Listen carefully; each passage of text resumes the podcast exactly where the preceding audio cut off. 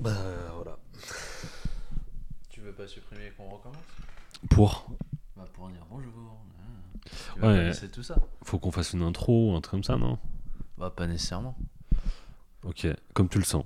Bah là on n'a rien dit. Moi je t'ai fait un une digression sur Vinland Saga et sa continue, enfin sur Berserk et sa potentialité euh, succession, mais bon tu l'as pas enregistré. donc, euh, c'est De toute façon, c'était pas très intéressant. Mais quel bâtard.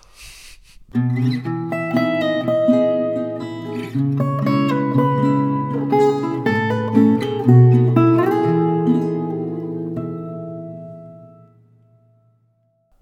bien, euh, on est Bienvenue. Ouais, bienvenue chez toi, euh, vu qu'on est chez toi. Et euh, bah troisième podcast. Ouais, numéro 3. Ouais, Exactement. Toujours sur le même format, on parle de trucs. Voilà. Bon, on va pas changer un format qui fonctionne pas, mais euh, Je l'avais pas entendu celle-ci, du coup, je elle, elle a mis du temps à, à percuter. Pourquoi t'as pas, pas reçu euh, les demandes de sponsor et ce genre Ah de... non, malheureusement, bah, pourtant, si t'écoutes les, les, les, tu sais, les gens qui te disent Alors, oui, comment faire un podcast? Et limite, tu lances ton premier podcast et après, t'as la moula qui arrive et tout, euh, en mode Attention. la, la thune et tout, en Alors, mode je, Comment monétiser votre podcast? et je- tout je vais pas mentir, je m'attendais pas à avoir de la moula. Ah, moi non plus, mais c'est ce qui est très drôle, c'est de voir les gens qui, qui te disent. euh, alors, tu sais, t'as plus de, une- un plus gros paragraphe sur comment monétiser ton podcast que comment comment débuter. tu vois comment débuter quel matériel choisir comment monter ce genre de truc tu vois Ah, mais après, franchement, vu comment c'est parti, je pense qu'on pourrait prendre un podcast entier pour traiter les gens qui disent comment faire des podcasts. C'est vrai Heureusement, on est tombé sur des personnes assez euh, gentilles c'est vrai qui nous ont accompagnés, mais euh, sur internet, ce qu'on trouve, c'était pas, Ouais, c'est pas les, spécialement très, les très clair. tutos que ça soit écrit euh, notamment écrit tu vois les genre les, les didacticiels et tout ils sont vraiment mal foutus et c'est vraiment non mais le but c'est que vous fassiez de l'argent et mine de rien tu vois il y a eu un tweet de d'Antoine de 2 heures de perdu Ah, ok. Tu vois, gros Ouais. gros podcast, un, un des plus gros de France. Le type, il disait, bah en fait, euh, je crois qu'il y a 500 podcasts qui sortent par jour, tu vois. Mm. Même plus, tu vois, je crois que c'est cin- Ça, c'est 500 ou énorme. 5000, tu vois, je sais plus. Mais bref, tu vois, c'est un marché extrêmement saturé. Et que pourtant, tu vois, c'est un des plus gros podcasts de 2 heures de perdu. Il disait, si ça sortait maintenant, il ferait masse, 12 quoi. vues, tu vois. Il ferait comme nous, tu vois, le nombre, notre nombre de vues, tu vois. Ah, et moi, je euh, vais pas te mentir, j'ai pas vu les vues. euh, bah, en tout cas, là, sur SoundCloud, à l'heure où on enregistre, on était à une dizaine de vues. Ok. Ça, ça me- je t'avoue que c'est un peu de la C'est déception. pas les vues, c'est les écoutes. C'est vrai, d'écoute. Parce qu'on a. Bon, le premier, grâce au, sûrement au, Au à- partage. à- au partage de Merugezu, que ce soit de Guillaume Eken, ben, on avait pu euh, atteindre une, une cinquantaine d'écoutes. C'était Mm. pas mal, je trouve. Ouais. Là, c'est un peu déçu. Et ça montre l'importance du relais, de connaître les gens, ce genre de choses, de pouvoir Ouais. être euh, relayé. Donc, euh, bah voilà. Mais on. De toute façon, je l'ai peut-être un peu trop martelé, mais moi, ça m'a déprimé de voir ça. Mais dans le sens où, bah, de toute façon, on le fait pour nous et pour euh, Ouais, quelques bah, personnes qui, qui nous écoutent, tu vois, les potes. Mm. Peut-être qu'à un moment, il y aura des gens qui se montreront à nous écouter et qui feront Ah, ça c'est sympa et qu'ils Ils partageront partageront, et ce ouais. genre de trucs. Mm, À voir. hein, ouais. Voilà. Ou on fera une collab avec euh, Macron et euh, là on, on passera à l'Elysée. Oui, mais pour ça, faut qu'on soit connu. Tu vois, c'est ça qui est problématique. On peut pas faire de collab direct là avec Macron, tu vois. De toute façon, même si j'étais connu, j'en ferais pas. Ouais, moi non plus. Je voudrais pas abuser. Bon. Sinon, commençons euh, dans le vif du sujet. Ça va toi? Ouais, Quoi de bah, ça va. Bah, rien de spécial. Rien de beau, les terrasses sont réouvertes. Les... Comme si t'en aies quelque chose à foutre. Ouais, mais alors bizarrement, ça a l'air d'être le truc le plus important. De partout, les gens disent Ouais, les terrasses sont réouvertes, les terrasses sont réouvertes. Alors euh, je dis les terrasses sont réouvertes aussi pour dire qu'il se passe des choses, que maintenant c'est ouvert, les trucs. Ouais, mais je sais pas, tu pourrais parler des ciné qui ont, qui ont rouvert, tu vois. Ouais, mais tu sais, je suis allé au cinéma ce matin, c'était pas fou le truc que j'ai eu. Ouais, mais t'as vu euh, d'autres films, je crois aussi. T'es pas allé voir Adieu les cons et tout euh, Ou c'était déjà avant le truc euh Non, c'était avant. Ah, Ouais, c'était- avant. Entre le moment où les cinémas sont fermés et les cinémas ont rouvert, on va dire. tu me fous dans la merde là. mais euh, ouais, du coup, ouais, je suis allé voir ouais, des trucs, mais ouais, de toute façon, là c'est un peu plus ouvert. Si, je suis allé au musée aussi, et ça, c'est les trucs qui font plaisir. Mm. Euh, les musées ont réouvert et moi j'aime bien les musées. Donc, euh, Bah, moi j'ai une expo de prévu d'aller voir, mais toi t'es allé voir quoi? Ouais, je suis allé voir euh, le musée de Confluence, je voulais juste me balader dans le... J'aime bien Ouais. juste me balader dans les musées en général. T'as fait l'expo. l'expo. mince. merde. L'expo permanente ou. Ouais, permanente principalement. Et puis après, je suis allé voir vite fait les temporaires. Et... Il y a quoi Ouais. comme temporaire actuellement? Actuellement, il y a des trucs. Parce que j'ai pas trop vu, je crois qu'il y a un truc sur le climat, enfin le climat, l'impact de l'humain, des déchets et tout. Il y a, Il y a un, truc, sur le néolithique et tout, non? Ça, j'ai pas trop vu. Moi, c'est celle qui les- m'intéresse. Les deux qui m'ont marqué, c'est une euh, sur euh, les déchets euh, que produisent les humains et une sur les oiseaux, D'accord. les oiseaux rares. Voilà. Mais c'est ouais, c'est le truc.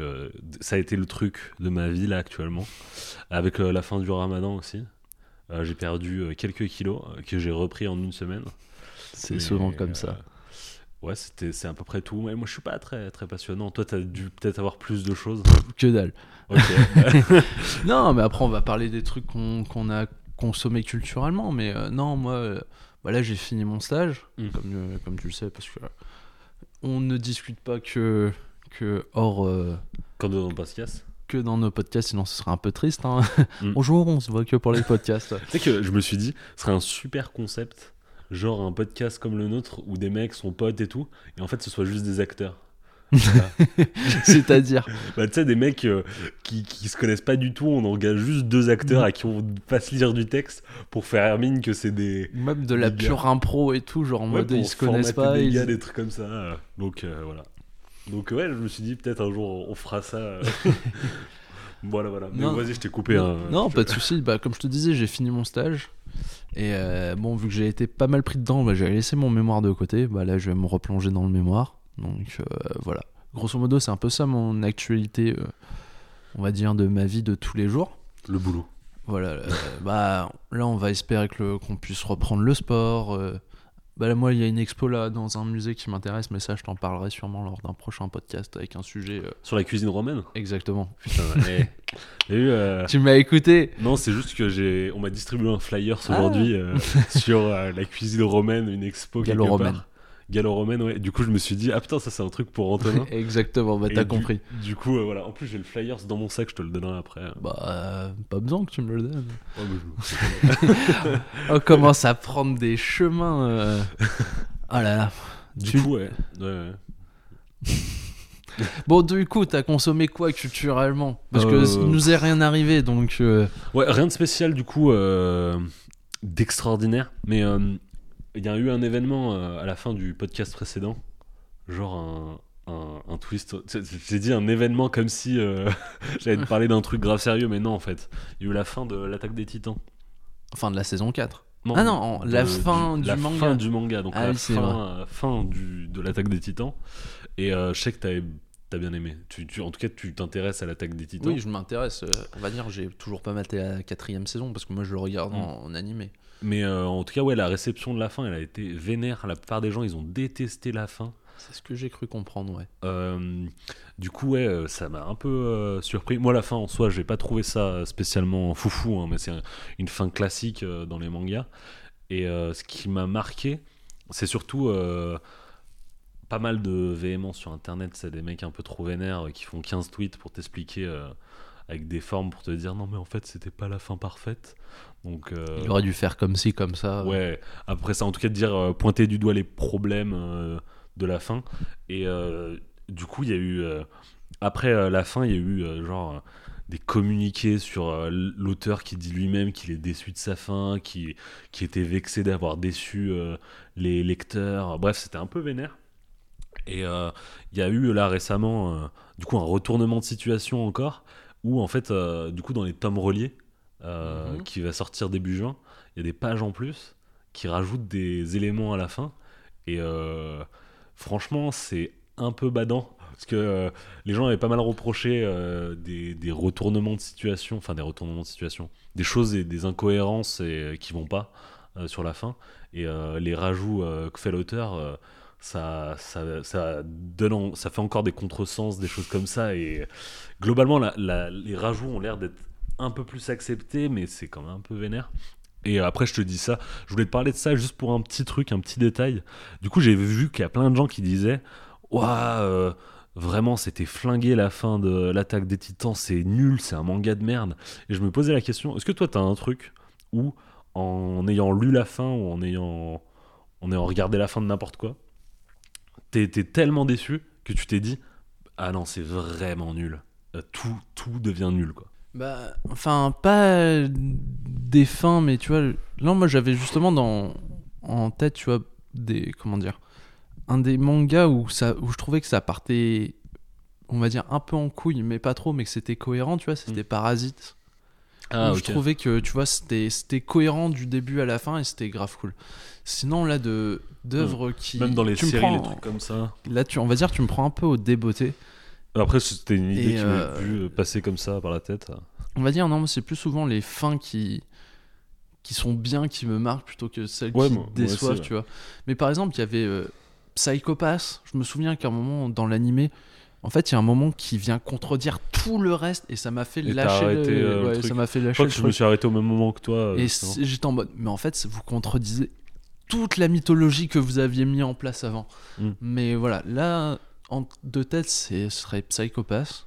Mais euh, sinon, tu vois, je, vais me exemples faire taper, hein, mais euh, Ghost in the Shell, que j'ai pas trouvé ouf en soi, tu vois. Ouais, mais c'est l'entièreté du truc que t'as pas trouvé ouf. Non, si, ça, ça allait bien au début, puis après, je sais pas, j'ai. Ouais. En tout cas, t'es pas tombé à la dernière page et en Non, disant non. ouais la dernière page, bah enfin elle gâche, elle gâche tout, c'est devenu nul. Non, non, parce que même si tu vois, il arri- été arrivé d'être euh, euh, un peu déçu, tu vois, Mm. par des fins ou par comment ça arrive, tu vois, par exemple, Les Lions d'Al-Rassan de Guy Mm. Gavriel Kay, il... ça m'a pas déçu, tu vois, enfin, c'était pas la fin que je voulais, mais de par ce biais-là, elle m'a déçu. Parce que c'était pas ce à quoi j'attendais et que j'espérais. Mais en tout cas, elle- reste suffisamment cool et cohérente. Mais tu vois, elle m'a pas déçu au point de remettre en cause tout ce, ce superbe roman en cause, tu vois. Ok. Tu sais, euh, il y a pas mal de fins où euh, où les gens ils se plaignent justement. Tu sais par exemple la fin de Mass Effect.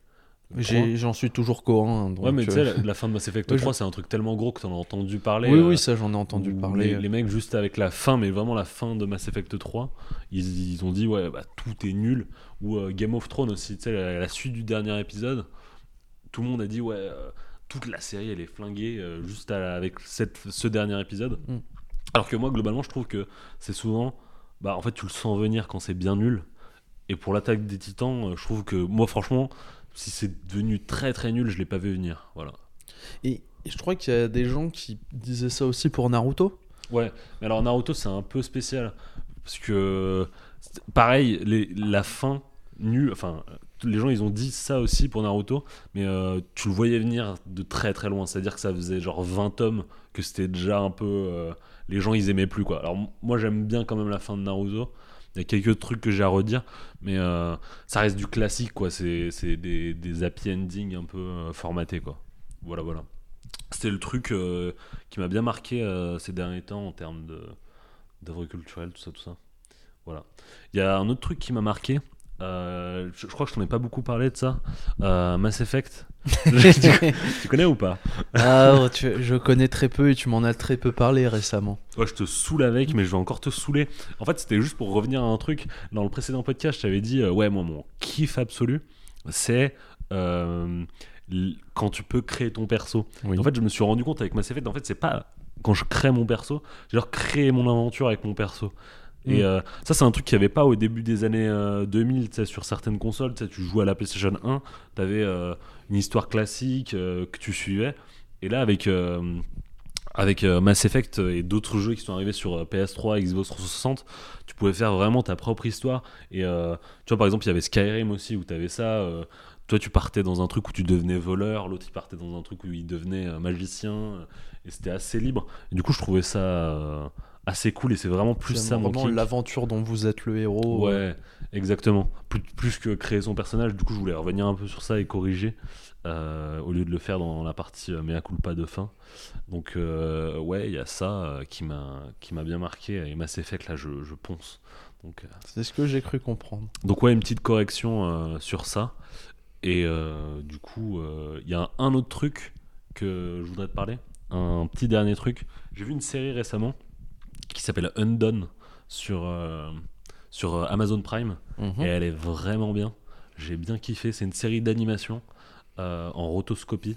Tu Oh. vois ce que c'est ou pas? Oui, oui, je vois. Du coup, ouais, Ah. Pour rapidement expliquer peut-être aux personnes qui nous écoutent. ouais j'allais expliquer justement. Bah vas-y, je t'en prie. vas-y, du, du coup, je vais voir quel exemple tu vas donner. Parce que moi, j'ai un exemple, il est parfait. Et... Euh, Mince. Bah pour expliquer tout d'abord le principe, c'est qu'en fait, c'est des personnes qui sont filmées euh, en mode euh, caméra réelle, tu vois, Mhm. qui est prise de vue réelle. Et après, les, les dessinateurs viennent redessiner par-dessus le, la caméra. Et voilà, ça donne un dessin animé. euh, assez voilà. réaliste. euh. Voilà. Mm. Et là, l'exemple que j'aurais, moi, qui m'a particulièrement marqué, c'est Tigra, la glace et le feu de Ralph Bakshi. Et euh, qui. Ralph Bakshi qui fait pas mal de de rotoscopie. rotoscopie. rotoscopie, ouais. Et, et voilà, c'est vraiment un exemple vachement cool. Moi, j'ai un exemple encore mieux. Vas-y. Le clip Take On Me. Ah oui, en Voilà. effet. Tu vois, ça c'est. Voilà, ça c'est vraiment parlant et euh, c'est du coup c'est des trucs où euh, c'est un peu, moi je trouve, c'est un peu chelou, ça fait un peu euh, dérangeant Hmm. et euh, du coup. Ah, je sais pas, parce que vraiment, pour reprendre l'exemple de, de Tigra, la glace et le feu, je vais pas le dire à chaque fois en, en entier, mais euh, ce qui était vachement cool, c'était en. Vu que c'est un film euh, d'aventure, tu vois, à un Mm. moment, il y a, il y a des, des combats et ça faisait longtemps que j'avais. Enfin, vraiment, il y avait un truc d'impact. Mm. Vraiment, tu vois, genre où t'étais en mode. pff, Tu vois, Ouais. tu sentais, je sais pas, l'impact, et là, tu sentais que le côté euh, prise de vue réelle et tout. En, en Tu sais, cherchant des trucs sur la série, euh, sur la rotoscopie notamment, j'ai vu que pas mal de gens justifiaient le fait de faire de la rotoscopie plutôt que de filmer sur euh, bah, notamment les mouvements. Vu que tu, tu filmes par-dessus des mouvements, les mouvements ils sont plus réels et, ils- ils- et plus fluides surtout. Là où euh, tes mouvements en animation, bah, je m'y connais pas du tout en animation, mais je pense que c'est plus euh, saccadé. euh, Bah, du, même Ouais, je sais pas. Bah, tu prends par exemple Attack on Titan euh, Mm. ou même Demon Slayer, c'est super fluide l'animation et tout. Bah, tu vois, c'est- maintenant que tu dis euh, Attack on Titan, dans la dernière saison, je crois qu'ils ont fait un peu de rotoscopie sur certaines scènes. Donc tu vois, il y a des trucs de. euh, Ils ont vraiment embauché des titans. Donc euh, ouais, il y, a- il y a un truc quand même de euh, de la rotoscopie, c'est c'est un truc. Et du coup, cette série, elle est en, en rotoscopie, undone, et elle parle d'une meuf qui s'appelle Alma, qui est jouée par Rosa Salazar, que t'as peut-être vu dans Battle Angel Alita. Celle qui fait euh. J'ai pas vu le film, mais je vois, ok, coup, je vois, vois, je euh, vois qui c'est. Et euh, du coup, euh, Alma, qui, dès les premières secondes, elle fait un accident de voiture. Et tout le but du premier épisode sera de voir, de voir comment est-ce qu'elle est arrivée à cet accident de voiture. Et dans le- de- au début du deuxième épisode, tu te rends compte qu'il y aura des conséquences dans, à cet accident de voiture. Elle va, elle va s'en sortir, hein, mais ça va lui donner une perception différente de l'espace et du temps. Voilà, voilà. Donc déjà, vu, de- ça justifie en soi la rotoscopie parce que du coup, tu auras besoin de trucs euh, par rapport à l'espace et le temps et à certains effets, de faire des trucs un peu euh, en effets spéciaux. Mm. Du coup, c'est vraiment pas mal. Et en plus de ça, il y a un... Dans les commentaires euh, bonus et tout du truc, il y, a y un mec qui le définit assez bien et il dit qu'il voulait faire un truc un peu euh, réel et irréel à la fois. Et la rotoscopie, ça rend assez bien sur ça. Donc franchement, c'est assez bien réussi. Et en- il y a un truc pour lequel euh, je, t'ai parlé, je te parle de cette série, c'est aussi que euh, le, le truc, c'est que quand j'ai terminé la série, je suis allé voir en me disant, waouh, attends, je veux voir une saison 2. Et euh, je suis allé sur internet pour savoir quand est-ce que la saison 2 sortait. Et j'ai découvert que le mec qui a créé la série, c'est le même mec qui a créé Bojack Horseman. Ah, C'est le créateur de BoJack Horseman. Et là où ils sont deux, j'avais déjà entendu parler de ça, ça, ils sont deux sur BoJack Horseman. Il y a une nana qui s'appelle Lisa Anna Walt qui euh, fait euh, l'animation de BoJack Horseman et en tout cas qui apporte la touche graphique, on va dire. Et euh, le, le le mec qui a créé BoJack Horseman, lui, il a- de son côté, il a plus apporté le caractère de certains personnages, notamment le personnage de BoJack, à ce que j'en ai entendu. Et du coup, à ce niveau-là, je pense que ça pourrait te plaire pour ça, parce qu'il y a des petits parallèles, notamment le per- personnage de Alma. C'est un peu un, un- pas un bon perso, quoi. C'est, elle est méchante, quoi. Elle est vraiment des fois, elle est mauvaise. Donc euh, voilà, c'est, c'est une série qui est pas mal. Et euh, la rotoscopie, c'est un truc qu'on voit pas trop, qui euh, qui, qui est pas dans les habitudes, donc ça peut être toujours un peu kiffant de voir un truc qui dépayse. Mm, D'accord. En effet, ça a l'air vachement cool. Voilà. Surtout que tu, tu m'as eu au moment où tu parlait dit. de BoJack Horseman. Exactement, parce que c'est vraiment cool. Faudrait que je termine la deuxième partie de la dernière saison, mais j'ai un peu peur de comment ça va se finir. Mais euh, ouais, donc euh, t'as l'air d'avoir bien kiffé. Moi j'ai Ouais. une question. Le prix Goncourt 2021 ou 2020, Ouais. tu sais celui que t'avais enchaîné Non, celui que tu voulais enchaîner Ah, ok. après. Toujours pas terminé. Enfin, j'ai. D'accord. Et c'est bien ou pas? J'ai pas commencé même. en fait, il faut que je raconte l'histoire. J'ai perdu le livre. Ah. Euh, je pense savoir où est-ce qu'il est. Mais euh, du coup, je me suis lancé dans d'autres livres. Donc, j'ai pas eu le temps spécialement euh, de. Tu m'as pris au dépourvu aussi. euh. Non, mais vraie question, tu vois. non, là, j'ai- lu vraiment d'autres livres. Et. Enfin, d'autres trucs. De toute façon, la fiction, c'est pas trop mon truc. Donc, ouais, j'ai du mal à, à me dire, ouais, je vais me poser pour lire un livre de fiction et je lis plutôt d'autres trucs. Ouais. Et que lis-tu? Euh, franchement, rien qui nécessite euh, d'en parler spécialement. J'ai lu beaucoup de trucs et euh, je me rends compte euh, quand j'y réfléchis que j'arriverai pas à te faire la liste. Je- Déjà la dernière fois, je, je- je réfléchissais à ce que j'avais lu, si éventuellement il y a un truc stylé dont je pouvais te parler à l'occasion d'un podcast, mais franchement, Non. rien de spécial, ouais. Je réfléchis. Non, ouais, j'arrive pas. Et il y a un truc que j'ai lu, mais ça, je t'en parlerai plus tard. D'accord. Voilà. Euh, moi, avant de, de parler des trucs que j'ai consommés, personnellement, je voulais qu'on discute aussi des choses qu'on que j'ai consommées, mais que je sais que toi aussi t'as consommé. Ouais, ok. Genre que ça soit. Ça m'a fait peur, t'étais vachement solennel d'un coup. J'ai vu que t'allais faire, ouais, on va faire une minute de silence. Vas-y, je t'écoute. Euh, bah, on va commencer par Love, Death and Robots saison 2.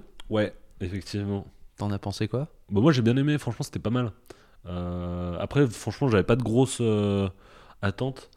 Et en plus de ça, euh, la première saison, tu sais que j'avais pas trop kiffé. Donc la saison 2, elle est dans la même lignée pour moi que la saison 1. Ah, je suis pas d'accord. Perso, c'est un peu une, une déception cette deuxième saison. Une assez grosse déception.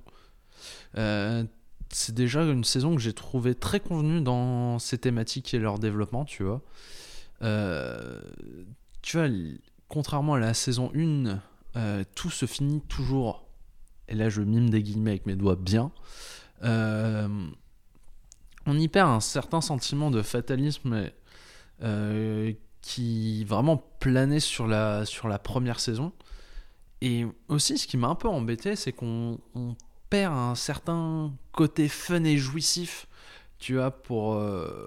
et il y a beaucoup plus un côté où on prend des pauses concernées, un peu pseudo-intellectualisant, Mm. mais assez superficiel, tu vois.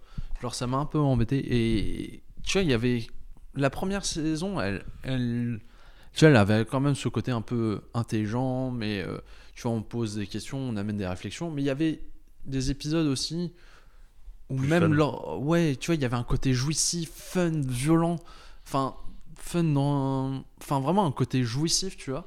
Et, et c'est dingue, mais tu vois, vraiment, j'ai j'ai rematé. euh, après avoir maté la première, euh, la deuxième saison, je me suis rematé deux épisodes de la saison, euh, de la saison 1, celle avec le- l'épisode du yaourt et celle avec Dracula dans la, dans la tombe. Et franchement, j'étais en mode ouais, c'était trop ça que je voulais voir. Et il y a vraiment aucun épisode Mm. qui m'a impacté euh, vraiment comme, euh, Comme la saison. comme la saison 1, tu vois.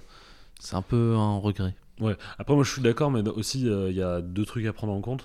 La première, c'est qu'il y a, il y a, hum, il y a huit épisodes, Ouais, la deuxième, il y a deux huit. fois moins. Ouais. Et euh, la deuxième aussi, c'est que je pense qu'on avait fait vraiment des caisses de la première saison, parce que c'est une série anthologique et euh, le, le principe d'une série anthologique, du coup, qui est chaque épisode est différent, c'est que du coup, la qualité des épisodes, elle sera à chaque fois différente. Moi, dans le, pour la première saison, ce qui m'avait vraiment agacé, c'est que je trouvais vraiment que les, euh, que les épisodes, ils faisaient très très euh, bande démo pour des studios d'animation. Mm. Là, je le revois à nouveau. Et le reproche vraiment gros que j'ai à faire à la deuxième saison, qui est pour moi genre limite indiscutable, c'est que je trouve qu'il y a trop d'épisodes réalistes Ouais. dans, dans l'animation. Il y, a des- il y a trois épisodes sur 8, je crois, qui sont ultra réalistes. Et en plus, qui sont réalistes, mais très très très très forts. Du coup, c'est. euh, Bah, dis- celui où il y a le, le type dans le désert qui est mortel, mais dont le secret de son immortalité repose dans ses testicules. C'est vraiment ce que dit littéralement l'épisode. hein.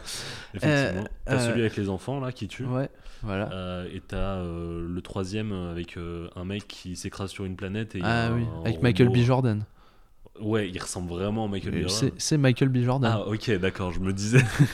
Donc, ouais, c'est c'est des épisodes qui sont très trop réalistes. Et moi, le seul truc que je me disais quand je voyais ces épisodes, c'est waouh, c'est super réaliste. Mais en sortant des épisodes, je me En disais. fait, ça faisait très cinématique, tu vois. De... Enfin, présenta... Mm. euh, tu vois les, les présentations E3. Ah oui, ouais, exact. Tu vois, genre The Witcher beaux. euh, 3, tu vois, quand il a Ouais. été annoncé en mode I hunt mon... I- Ouais, c'est je... I kill monsters. Où Ouais, il, exactement, où il- il la- sauvait la- une meuf et tout, tu vois. Et Ça, ça m'a fait beaucoup penser. comme ça, enfin, Ouais, des, voilà. des esprits. euh, Ouais, c'est c'est des, c'est, euh, des, des trucs qui sont un peu. Je trouve ils investissent un peu trop d'énergie dessus. Donc tu vois le truc, tu te dis ah ouais c'est super beau sur un épisode, puis en fait en y ressortant tu te dis putain il y avait que 8 épisodes, peut-être ils avaient ils auraient mieux fait de moins investir d'énergie sur ces épisodes là et en faire un peu plus Mm. euh, sur. Parce euh, que même s'il m'a assez déçu, on va dire stylistiquement parlant, celui qui me restera de la saison 2, c'est celui avec les baleines célestes. Ouais mais c'est pareil, ça c'est c'est fait par le mec qui a fait Zima Blue. Et je trouve que c'est vraiment ce- Ouais. celui-là c'est le meilleur enfin en termes d'animation et Ouais, en termes d'animation, mais en termes de récit, c'est pas celui dont je ouais que tu retiens le plus. que je retiens le plus, mais en Ouais. termes d'animation, c'est celui qui ressort, tu vois. Et euh, aussi, euh, le- la, la première saison, euh, enfin, les, les, les séries, elles sont adaptées de euh, nouvelles. Mm. Enfin, les épisodes sont euh, chacun adaptés de nouvelles. Et donc, je pense aussi que ça dépend vachement des auteurs qui ont tiré, sur lesquels on est tiré les nouvelles. Et euh, je crois qu'il il- les auteurs ont vraiment changé sur la saison 2. Je crois qu'il reste quelques-uns des mêmes, Ouais, mais- notamment John Scalzi. Scalzi. Mais je, cro- je crois qu'il n'y a pas autant que ça. Il doit y avoir un épisode ou deux, même pas. Et tout le reste, c'est des nouveaux, euh, nouveaux, nouvelles bases. Donc, euh, je comprends que tu sois en demi-teinte. Après, pour moi, enfin, le, le taf d'une série anthologique, c'est de te mettre bien rapidement. Et surtout, les épisodes, ils sont assez courts. Oui. Donc, ça glisse. Mais euh, je pense aussi qu'on en avait un, on avait un peu euh, grossi euh, le- les attentes sur la saison 1 et la saison 2, du coup. euh, Je ça. pense aussi. Voilà. Donc ouais, ça c'est un truc que j'ai vu. avec tes bruits de bouche là quand tu bois. Je suis désolé. Vas-y, je, je rigole. Je fais ça juste pour te mettre mal Mais de toute façon, euh, je me dis, n'empêche, heureusement qu'on n'a pas tourné un épisode lors du ramadan, parce que euh, Ouais, toi, tu j'aurais trouvé ça dégueulasse, parce que toi tu, tu le faisais et moi j'aurais bu des mais t'inquiète, litres et moi. des litres. Je m'en sors bien, je m'en sors bien. Le ramadan, c'est pas un truc qui me dérange de voir des gens manger devant moi. Ouais, mais là, moi j'aurais bu des litres de flotte et je pense que c'est un peu. Enfin, vraiment, c'est c'est un des trucs, je pense, le plus compliqué. Enfin, de mon point de vue, de non-pratiquant du ramadan. Voilà. Ouais. Et je vais enchaîner, et de toute façon, tu couperas si tu veux couper dans les trucs euh, faibles ou pas. Mais euh, Demon Slayer, partie, le hein. film, le, le train de l'infini ou Kimetsu euh, no Yaba. Tu vois, je me suis fait Non, c'est Kimetsu no Yaiba. no Yaiba. T'as dit Yaba. Yaiba. Ouais, bah ça va. Ouais. Ouais. Bah, tu l'as vu toi aussi ouais, je l'ai vu. Moi, ouais. je l'ai vu mercredi 19, là, donc euh, ce mer- le mercredi qui vient d'arriver, enfin, Mm. qui, qui vient de passer. Putain, je vais y arriver. Voilà, Tu l'as vu au cinéma du coup. ouais, je l'ai vu au cinéma. Donc ouais, t'as bien Un. Vost FR. Ouais, c'était sympa. C'était sympa. J'ai hâte de voir la saison 2. Mm. Je me dis peut-être que je vais vraiment me lancer dans les mangas histoire de, de voir plus- ce que ça donne. Vu comment ça se goupille, je pense sans trop m'avancer que ça pourrait se terminer cette année ou début d'année prochaine. Voilà, en termes De quoi la publication? La publication française. Ah la, oui. la publication elle est déjà terminée, mais la publication française, euh, je, je sais pas combien il y a de tomes de Demon Slayer, mais. euh, Je crois qu'il y en a une vingtaine, 24, un truc comme ça. Ouais, je crois qu'il y en a 24, ouais. Et euh, ça, ça va bientôt se terminer en France, et donc je t'invite. En France, on est au tome 17. Et donc, ouais, je te con- je t'invite à effectivement à t'ambiancer sur le manga. Moi, je suis pas. Mais toi, je, je sais que ça t'ambiance vraiment. En tout cas, la, Slayer. la première saison et même le film m'ont bien ambiancé. Mm. Même si j'ai deux trois choses à redire sur le film. Euh, même si l'animation était cool, la 3D dégueulasse. euh, enfin, la- les l'animation, on, on va dire, euh, de synthèse. Ouais, de la chair, des trucs comme ça. Ouais, de la chair et des tentacules du Ouais. train. pour ceux qui n'ont pas vu le film, là, ça n'a aucun sens ce que je viens de dire. Mais euh, ça faisait un peu dégueulasse. Je, je l'ai vu avec mon petit frère, Mhm. euh, le film, et lui, c'est vraiment un, un des trucs qui a été rédhibitoire. La 3D Il, ouais, il a, il a bien kiffé le film, mais ça, ça a été vraiment rédhibitoire. Mm. Et euh, mais sinon, ouais, c'est cool. Moi, ce qui me pose vraiment plus problème en termes de récit, même si le film a permis de mettre en avant un des piliers, un des, on va dire, un des sensei euh, du manga. Rengoku Ouais. Le problème, c'est que c'est ça s'est fait au détriment d'un perso que j'aime beaucoup, Zenitsu, qui est pour moi vraiment mon perso préféré et qui, je pense, là aurait pu vraiment bien s'illustrer parce que on va dire que sa caractéristique, c'est que c'est un personnage peureux, mais quand il arrive à s'endormir et que son subconscient prend le dessus, il devient ultra balèze. Sauf Mm. que là, le, le, le film, c'est un peu. Alors oui, ça se passe dans les rêves et les gens s'endorment, donc ça aurait pu être le moment où il défonce tout. Et euh, non, on il est assez transparent dans le film, ce qui m'a un peu posé problème. Ouais, moi c'est Inosuke que j'aime bien. Il a une tête de sanglier, c'est un ouf. C'est pas très à l'aile tout ça. Ouais, mais il est très drôle. Oui, j'avoue. Et mine Ouais, de rien, il bon. avait raison. ouais. Oui, ouais. Ouais, moi je, franchement j'adore ce perso, il est complètement dingue. voilà. Moi, c'est Zenitsu vraiment mon perso préféré et j'adore son thème dans l'animé. Voilà. En tout cas, le travail sur euh, l'animation dans Demon Slayer, il est oufissime. Moi j'aime beaucoup les effets de flammes et de eau Oui, euh, quand il y a des attaques ou d'électricité ou de n'importe quoi. C'est vrai que C'est assez impressionnant. Et euh, du coup, ouais, il y a ma copine qui a regardé aussi quelques épisodes de la saison 1 avant de regarder, euh, avant de regarder le film. Et je trouve les arrière-plans aussi, ils sont très très beaux et c'est toujours Non, fou. mais franchement, c'est vachement beau. Après, moi, c'est vraiment. On va dire peut-être que, vu que c'était un film, peut-être que je m'en attendais plus, surtout que ça a été le plus gros succès de tous les temps au Japon, Ouais, ce genre de Oui, choses. Et en fait, pour moi, ça va paraître cliché, mais pour moi, il attend pas, il atteint pas la dimension, par exemple, d'un Princesse Mononoke, tu vois, Ah oui, que j'ai vu l'année dernière, tu vois, en termes de récit, d'ampleur, qui m'avait vraiment estomaqué. Pour Mm. moi, ça a été chef-d'œuvre, tu vois. Tu vois, il n'y a pas cette. euh, il n'y a pas cette dimension, c'est pour ça que je dis sympa, tu vois, j'ai kiffé, tu vois, j'ai j'ai hâte de voir la saison 2, mais j'en attendais peut-être beaucoup, tu vois, justement parce que j'avais énormément aimé la saison 1, que voilà, il arrivait, que je voulais trop savoir ce qui se passait, peut-être que j'avais beaucoup d'attentes, mais et que malgré que tu il a peut-être pas réussi à combler toutes mes attentes et que il y a des trucs qui manquent. Mais en tout cas, ça reste un film très plaisant pour ceux qui ont kiffé Demon Slayer.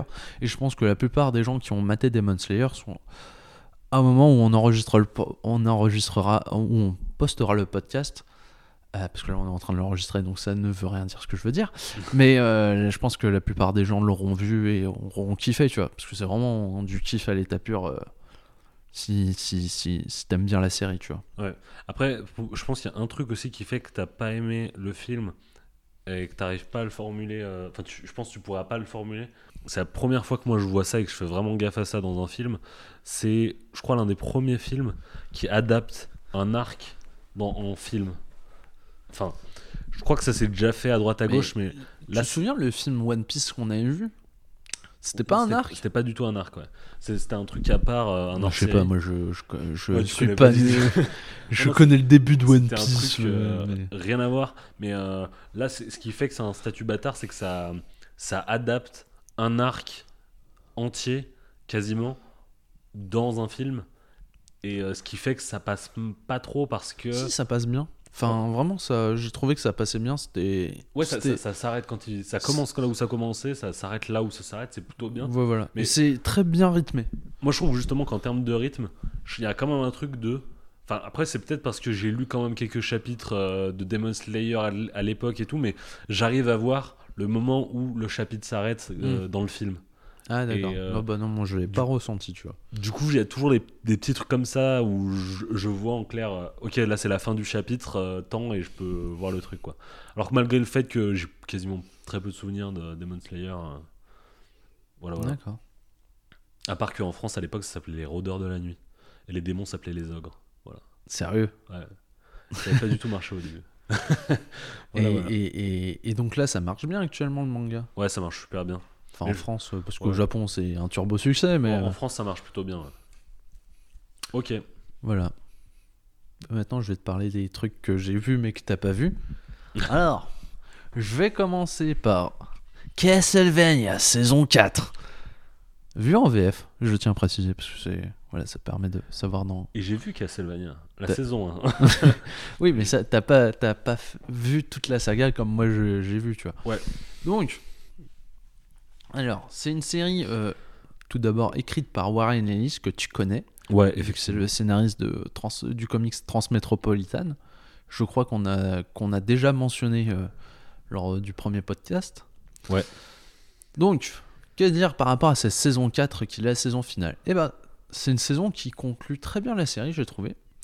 Euh, c'est aussi une saison qui se conclut par un happy ending, mais on va dire c'était pas, tu vois, tout à l'heure on parlait de Naruto et des happy endings un peu euh, forcés, formatés, pour reprendre ton terme, mais c'était, bah là tu vois, j'ai pas trouvé que c'était un happy ending, une happy ending, je ne sais pas, qui n'était pas dérangeante ou forcée, vu que on va dire, vu tout ce que se sont pris les personnages dans la figure tout au long de cette série, qui est vraiment une série crépusculaire, vraiment très lourde dans son atmosphère, euh, parce que c'est vraiment une, atmosphère pesante de, dé- de défaitisme, et, ce, même dans la victoire, tu vois, par exemple, à la fin, je crois c'est de la saison 2, bah, tu te rends compte que la mort de Dracula euh, bah, ne résout rien, tu vois, genre dans la saison 3 et 4. Euh, bah, tu vois vraiment du fait que les personnages étaient fatigués, usés, même les plus optimistes, tu vois, t'as vraiment une, une assez belle scène à ce sujet. Tu as, euh, t'as ces personnages peu, euh, vraiment positifs qui tendent à sombrer dans ce, dans ce fatalisme, comme si tu vois vraiment t'avais tout le mal qui gangrénait tous ces personnages. Et c'est pour ça que tu vois, j'ai vraiment kiffé, tu vois, genre euh, que ça se termine sur une belle happy ending. Et là, j'étais content pour les persos, j'étais en mode ah ça se termine bien et tout. C'est la fin fin ou? C'est la fin, fin. C'était vraiment la saison finale, tu vois. Et alors, euh, je tiens à préciser aussi que j'ai jamais joué à un seul Castlevania. Vraiment, moi, je prends la série pour ce qu'elle est. Tu vois, vraiment une série. Tu vois, moi, j'ai vraiment aucun affect sur euh, Trevor Belmont et tout, euh, genre. euh. Mais en tout cas, c'est une série qui m'a bien chauffé pour les jeux, tu vois. Vraiment, j'ai envie de, de m'y mettre, que ça soit peut-être Symphony of the Night ou alors euh, commencer par Lord of, Lord, of Lord of Shadows qui est un des plus récents, Et qui Et a un reboot un peu. ouais, qui a un reboot et qui a un petit côté, on va dire un peu euh, God of War like, tu vois, dans son gameplay. Mais pour en revenir plus précisément à la série, euh, alors j'ai trouvé que personnellement, parce que c'était un peu un reproche à- lors de la saison 1, mais reproche qui s'est vraiment atténué et même disparu, que la série était plutôt bien animée et bien mise en scène.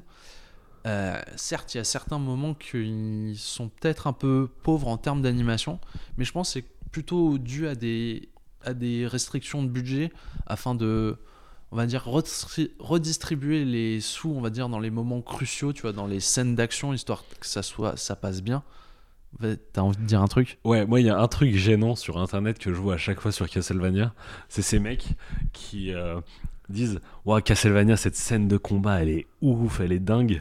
Et à chaque fois, ça, me- ça me gêne un peu parce que du coup, tu vois, les gens ils postent souvent les, les scènes euh, Mhm. vraiment folles de Castlevania en mode euh, enfin, tu sais, il y en a 3 4 vraiment qui, qui les mecs qui repassent en boucle en disant "Cette scène, ouais, ils ont vraiment mis tout le budget dessus, il y a tous les animateurs dessus." Et à chaque fois que je vois les scènes, je me dis bah c'est pas ouf et du Ah, coup j'arrive pas, pas, à me mettre dedans et à me dire ah ok donc si je dois continuer après ça, ça doit ressembler à ça ça c'est le haut du panier je suis un Non, peu je sais pas, moi je- franchement, il y a vraiment une, une bonne mise en scène. J'ai trouvé des, des scènes d'action, l'animation est cool.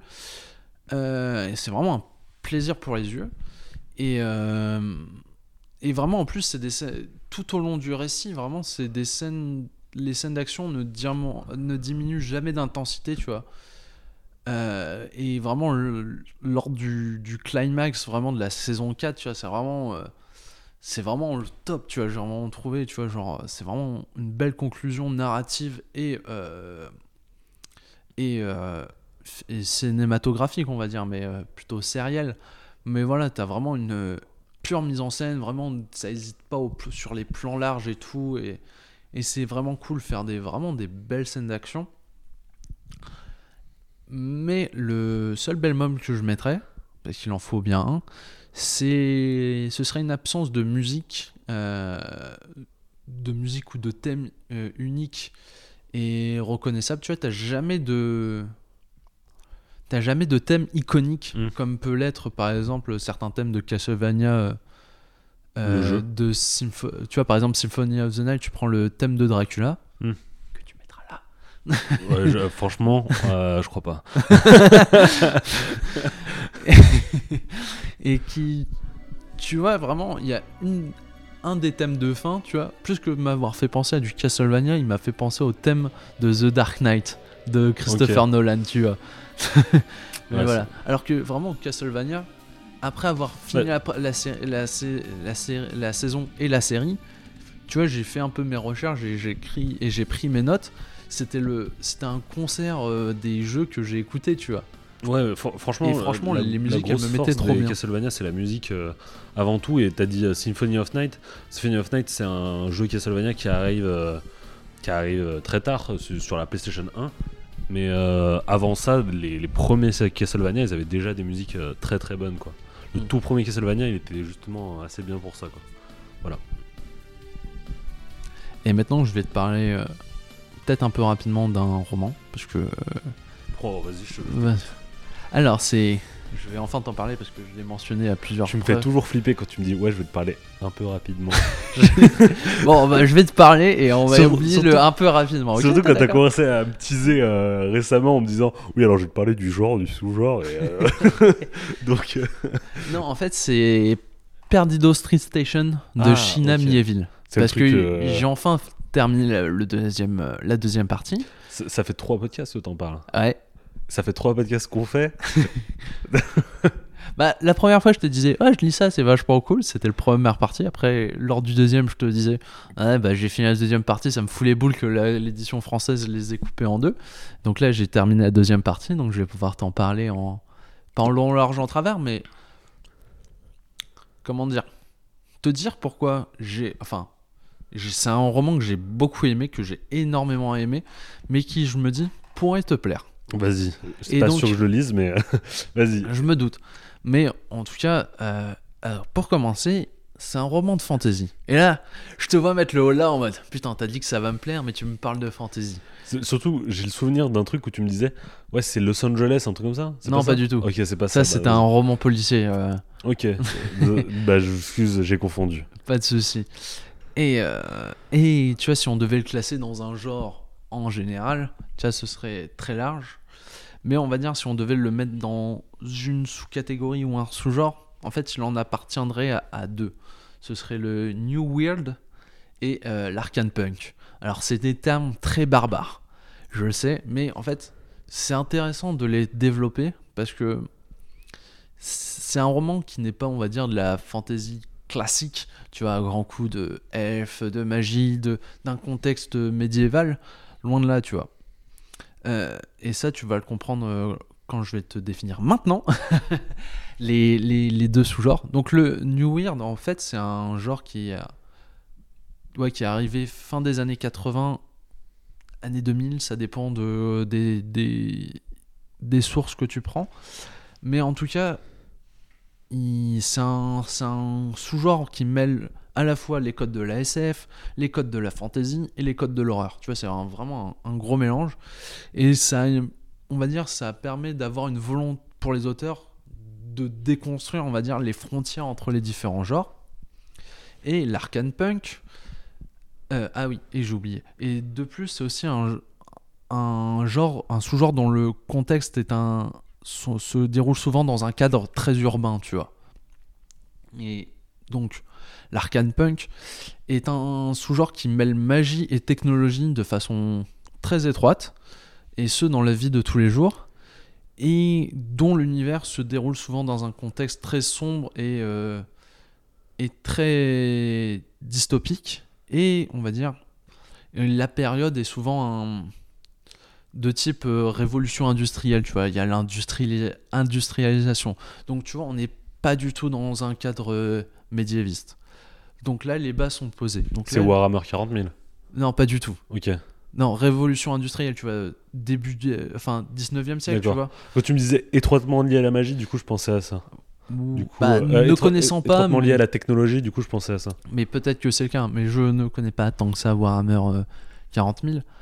Mm, Mais là, tu vois, je- c'était vraiment pour te poser un cadre. Et maintenant, je vais te parler un peu plus du roman, un peu plus en. Sans... De toute façon, j'ai pas pris de notes dessus. Donc, comment dire? Donc, c'est un. C'est un roman très dense. Mais, alors, ça se déroule dans la cité de, de la Nouvelle Corbuson. Ce qui inclut une ancienne Corbuson, mine de rien. non, mais sans, sans- Voilà, c'est le nom de la cité et c'est vraiment une cité tentaculaire. Et. euh, comment dire? C'est vraiment. Je sais pas si, ce, si l'auteur est à la fois. euh, est quelqu'un qui aime la ville ou qui déteste la ville, mais en tout cas, c'est une des villes les plus grouillantes de vie. Mais tu vois, c'est pas pour rien que j'utilise le terme grouillé c'est que c'est vraiment une cité sale, vraiment dégueulasse, avec la, toutes les inégalités sociales euh, qui peuvent y exister, parce que en plus, vu que c'est un cadre révolution industrielle, et que l'auteur est un marxiste convaincu, malgré qu'il est anglophone, en fait, c'est vraiment un roman qui, là je vais partir dans tous les sens, je préviens, c'est un roman qui va traiter à la fois, tu vois, de thématiques sociales, euh, sociales et sociétales, comme le racisme, les grèves, le patronat, ce genre de choses, mais tout, dans, tout en étant dans un cadre vraiment euh, où ça va pas, tu vois, ce sera une toile de fond et qui va impacter sur le récit, mais ce sera pas édicté en mode euh, ouais, regarde, ça va être ça le, le cœur du sujet. En fait, le cœur du sujet, c'est que tu vas suivre euh, surtout deux personnages. Euh, un scientifique, Isaac, et une, une artiste dont j'ai oublié le nom et là je m'en veux, qui sont en fait en couple. Et en fait, on va faire simple pour commencer. Donc, bah non, en fait, je vais être obligé d'introduire une. Une troisième personne Non, en fait, non, en fait, t'introduire des, un des trucs de l'univers, en fait, c'est que c'est aussi un univers, on va dire, très grotesque, très grotesque dans le sens que t'as beaucoup de mutations où c'est des personnages, on va dire, par exemple, comment dire, t'as beaucoup de personnages qui sont recréés, tu vois, qui ont des membres. Mm. Tu vois, t'as un- vraiment un côté très, euh, tu vois, très fou. Tu vois, je te parlais de New Weird, mais à la base, le weird, c'est le c'est au début des- du XXe siècle Mm. et c'est notamment Lovecraft qui en faisait parler tu- euh, partie de ce genre. Mais tout, tu- mais donc, on va, tu vois, c'est pas juste un monde où il y a des humains, tu vois, comme euh, comme toi et moi. Tu vois, il y a aussi ce qu'on appelle les Xénians, qui sont en fait des, des races anthropomorphiques, mais euh, qui sont différentes. Par exemple, t'as les, euh, t'as l'artiste. En fait, c'est, elle fait partie de d'une race dont les femmes en fait euh, sont donc des femmes jusqu'à la tête et la tête tu vois c'est une tête de scarabée Ok. voilà Ouais, t'as aussi concept. les vaudoïdes qui sont en fait des sortes d'hommes crapauds qui sont capables de modeler l'eau t'as les garudas qui sont des, des hommes aigles tu vois ils ont, Mm. ils ont un corps euh, d'humain une tête d'aigle et des ailes d'aigle Pourquoi la nana a un, un corps de. Parce que j'arrive à en voir. fait le- ça c'est leur race c'est mais- vraiment Tu vois, typiquement, j'arrive à voir dans l'évolution l'utilité d'un mec qui vole. J'arrive d'avoir l'utilité d'un mec qui, Mais qui mais contrôle prends- l'eau. Mais une meuf qui a une tête de scarabée, j'arrive pas à savoir. euh, qu'on- Après, ça, c'est l'histoire, c'est pas moi qui crée perso. En tout cas, c'est super bien parce que tu vois, elle, elle va pas te parler comme on le fait actuellement. Ouais, mais elle a des, genre des trucs de télépathie un peu, des trucs comme ça. en fait, elle communique par, euh, tu vois, des sports. Ah, tu vois, genre vraiment comme euh, les scarabées. Et tu vois, je te parle des femmes, c'est parce qu'en fait, les hommes sont les scarabées normaux, tu vois. Ok. Voilà. Et t'as plein de trucs. Et il faut savoir que bah, le scientifique et euh, l'artiste sont en fait sont en couple. Et sauf qu'ils peuvent pas en parler parce que euh, Parce qu'ils sont racisme, mix, ouais. euh, Enfin, ce genre de choses. ouais, du coup un peu chelou. Ouais, voilà. Une tête de Donc- scarabée quand même. Donc voilà, t'as tout ça. T'as aussi ce qu'on appelle les. T'imagines les dîners de famille? Bon alors je vous présente ma meuf. Mais qu'est-ce qui nous ramène Michel? Putain, Ça va pas C'est un roman que j'ai adoré et je vais pas pouvoir faire une critique sérieuse. Vas-y, vas-y, je t'écoute. Et en fait. Et j'aurais dû prendre vraiment des notes histoire de faire un truc carré. J'étais sûr que t'allais. J'allais hijacker le truc pour te casser les couilles. Exactement. Encore, je me suis retenu, hein, franchement. Et donc en fait, euh, on va dire. Si, coup, je- je- si tu te souviens, c'était, je te disais que c'était un des romans qui m'a le plus tendu parce que je, me disais qu'à un moment ou à un autre, il allait avoir une explosion de Mm. violence. Et c'est le cas. Et parce qu'en fait, tu vas suivre tout d'abord, et là je te ferai vraiment le synopsis de base, et je vais te rajouter un ou deux éléments qui arrivent plus tard, mais pour pas trop te spoiler. Hmm, Parce que je pense vraiment lis-le, c'est vraiment cool, c'est super bien écrit, c'est c'est vraiment ma boule. Et euh, comment dire? Donc en fait, tu vas suivre euh, comment dire l'artiste qui va se mettre à, à faire une statue pour le mafieux, euh, un des plus gros mafieux de la ville. Et tu vas suivre l'artiste qui va essayer de redonner la capacité à voler un Garuda, donc un homme aigle, qui s'est vu euh, amputer des, ailes, tu vois. Il a plus ses ailes suite à une décision de justice. Chose qui est très importante à la fin de, euh, du roman. Et qui, moi, tu vois, genre la, lecture, tu, tu l'oublies, puis ça te revient te, te frapper en pleine figure. Mais toujours est-il que c'est. euh, comment dire C'est voilà, tu c'est vraiment le point de départ. Il y en a un qui va devoir rede- qui va devoir euh, comment dire redonner la, la capacité de vol et l'autre la Putain, le chat il vient déjà foutre la merde. Je me disais à un moment ou un autre il allait foutre la merde dans le podcast. Non, t'inquiète, ça va. là, Elle veut pas rentrer Non, non, t'inquiète. bon. Et euh, comment dire? Et euh, en fait, bah voilà, tu vas suivre le truc et va donc ça va être ça, tu vois, genre euh, toutes les implications. Et on va dire à la moitié du roman, tu vas avoir un événement qui va un peu redistribuer toutes les cartes auquel je, je m'attendais pas du tout, mais qui est vraiment logique au fur et à mesure de la T'as dit à la moitié du roman? À la moitié du roman. C'est à la moitié du premier roman ou à la moitié Euh, bah en fait à la fin de la première du- partie. Ok, Tu prends les livres, c'est à la fin de la première partie. d'accord.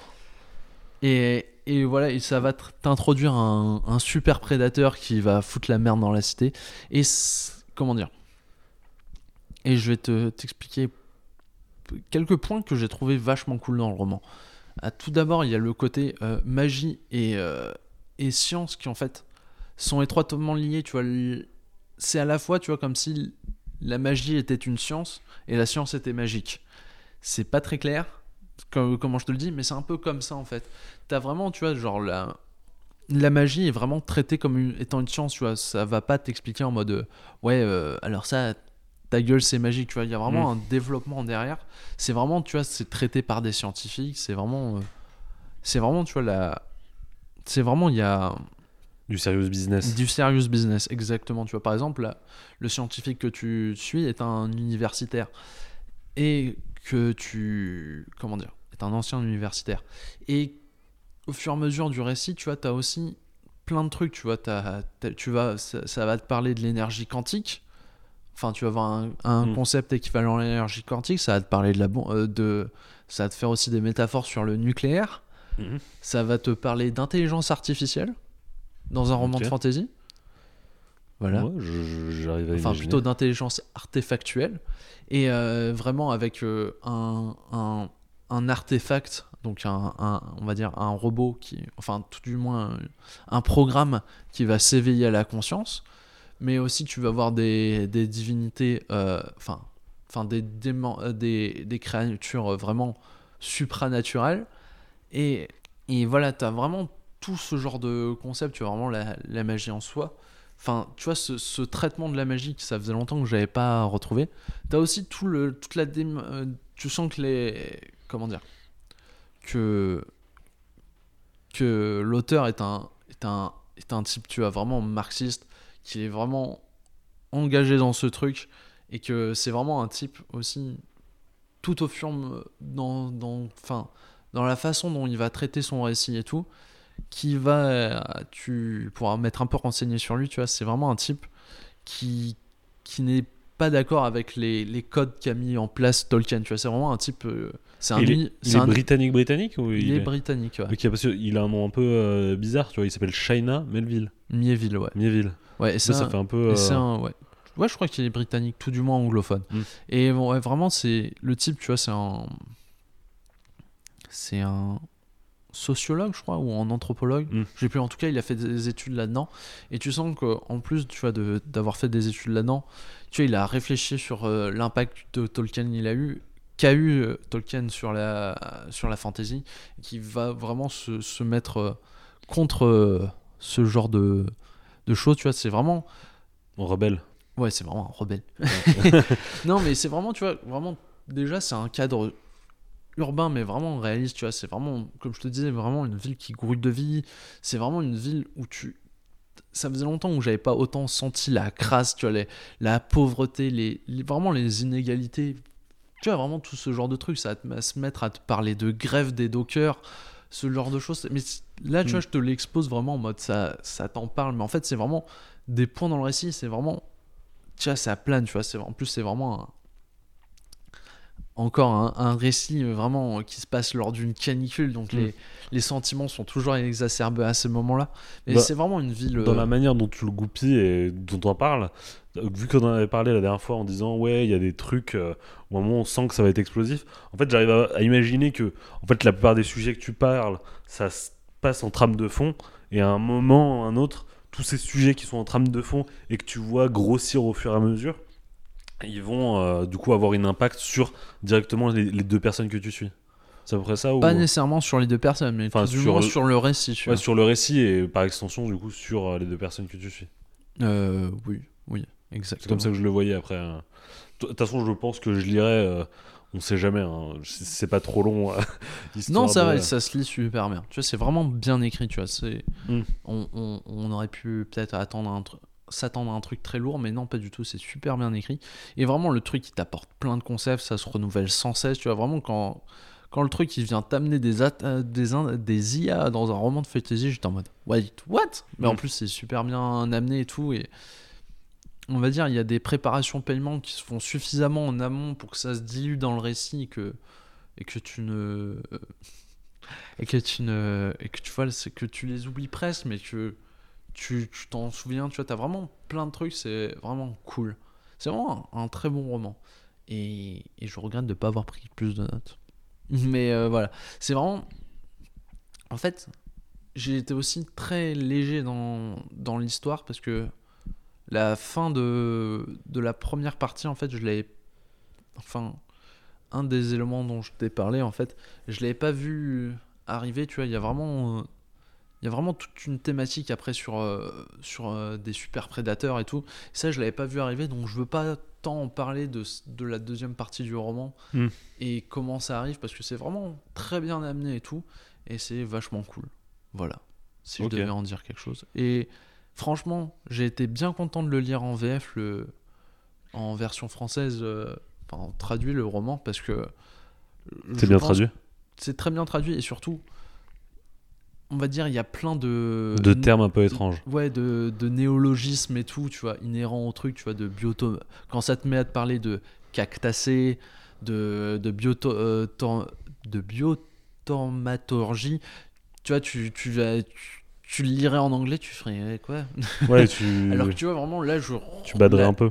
ouais je baderais carrément et je ferais ouais non merci mais merci Mm. mais non merci alors que là je remercie la traductrice euh, Nathalie Meige je crois je sais plus euh, faut vraiment que je prenne des notes de temps en temps sur les points importants non mais je, euh, je pensais pas aborder la, la, la, La traduction. la traduction mais en tout cas ouais c'est vraiment un truc Un bon taf. un bon taf et franchement c'est vraiment là tu te rends compte que des fois ouais merci les gens qui traduisent les livres et seulement il y avait- pouvait y avoir plus de romans traduits ce serait cool Ouais. voilà en tout cas voilà je sais que t'es pas un fan de fantasy euh, Mais je va me- dire classique. Je, je ça à l'occasion. mais je hein. pense que c'est le genre de roman qui pourrait te plaire En plus, j'ai regardé sur internet, c'est pas très cher donc euh, non non ça. je ça peux même te le prêter si tu veux. Ah, tu les as? Bah oui je les ai Ok. J'ai cru que tu les avais pris à la bibliothèque. euh. non non ceux-là je les ai achetés Ok, ça, ça Ouais. marche. Bah, si tu les as à l'occasion. Ok, voilà voilà parfait. yes bon bah voilà j'ai fini ça va on n'a pas été très long si? Ouais va falloir euh, du montage, mais. Euh, ok. T'es prêt pour ta partie après? Ah oui, c'est vrai. Putain, de quoi tu vas me parler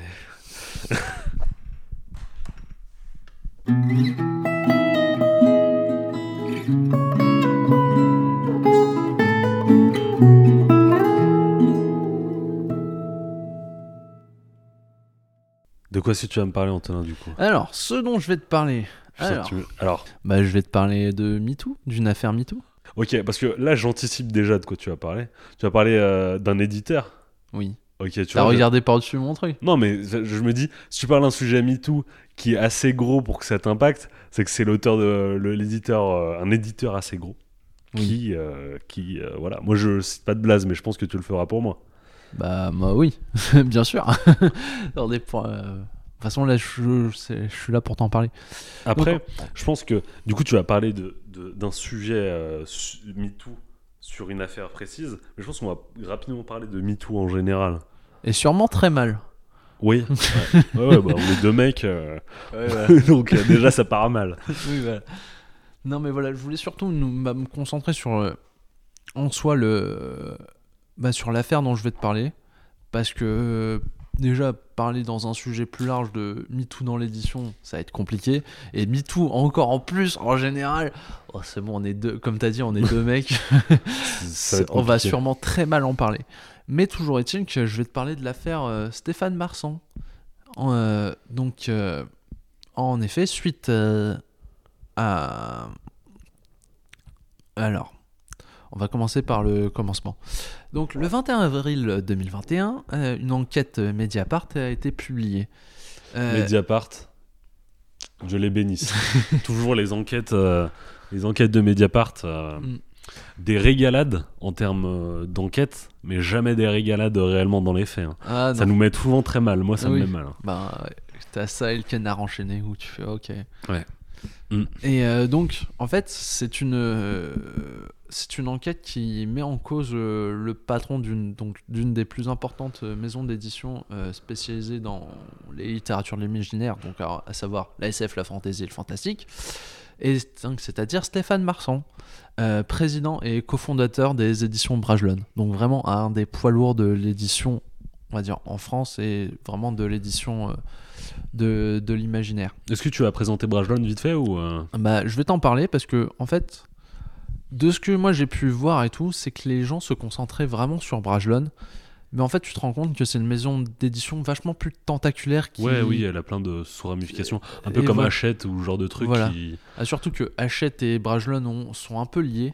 Il y a... Enfin bref. Et en plus de ça, ça tombe bien, parce qu'aujourd'hui sort une nouvelle édition de Brajlon. Une nouvelle maison d'édition de Brajlon. Ah ouais Ouais, euh, sur le manga. Ah oui, bah, j'allais en parler. Donc, est-ce que tu vas me laisser parler? Donc. Brajlon, ça regroupe donc les éditions Brajlon, on va dire euh, vraiment spécialisées dans la fantasy, le SF et le fantastique. Et maintenant, tu vois, ils font à la fois grand format et petit format. T'as entre autres Castlemore qui est, qui est spécialisé, spécialisé dans la littérature jeunesse. Euh, T'as Mila- Milady qui est plus euh, tout ce qui est tout ce qui est euh, bitlit, donc euh, euh, truc avec des vampires et des loups-garous et Ouais, romance. C'est, j'allais dire Twilight, mais c'est pas vraiment Twilight. Ouais, voilà, c'est des mais trucs c'est un peu dans le genre là. Voilà. T'as aussi euh, iComics, Qui est une maison d'édition sur euh, les comics, voilà, qui marche plutôt bien. voilà. Et t'as Mangatsu, Qui est récente et qui date de aujourd'hui, là, au moment où Ouais. on enregistre. ça sort euh, vraiment, ouais. Aujourd'hui, leur premier manga. Donc, voilà, c'est pour te rendre compte à quel point c'est assez tentaculaire comme maison d'édition et que je sais que potentiellement certaines des personnes qui nous écoutent peuvent se sentir concernées et je sais, enfin, par ce, ce genre de choses et savoir à quel point si elles souhaitent. Parce qu'il y a, comment dire, certaines personnes qui, qui appellent au boycott de cette édition.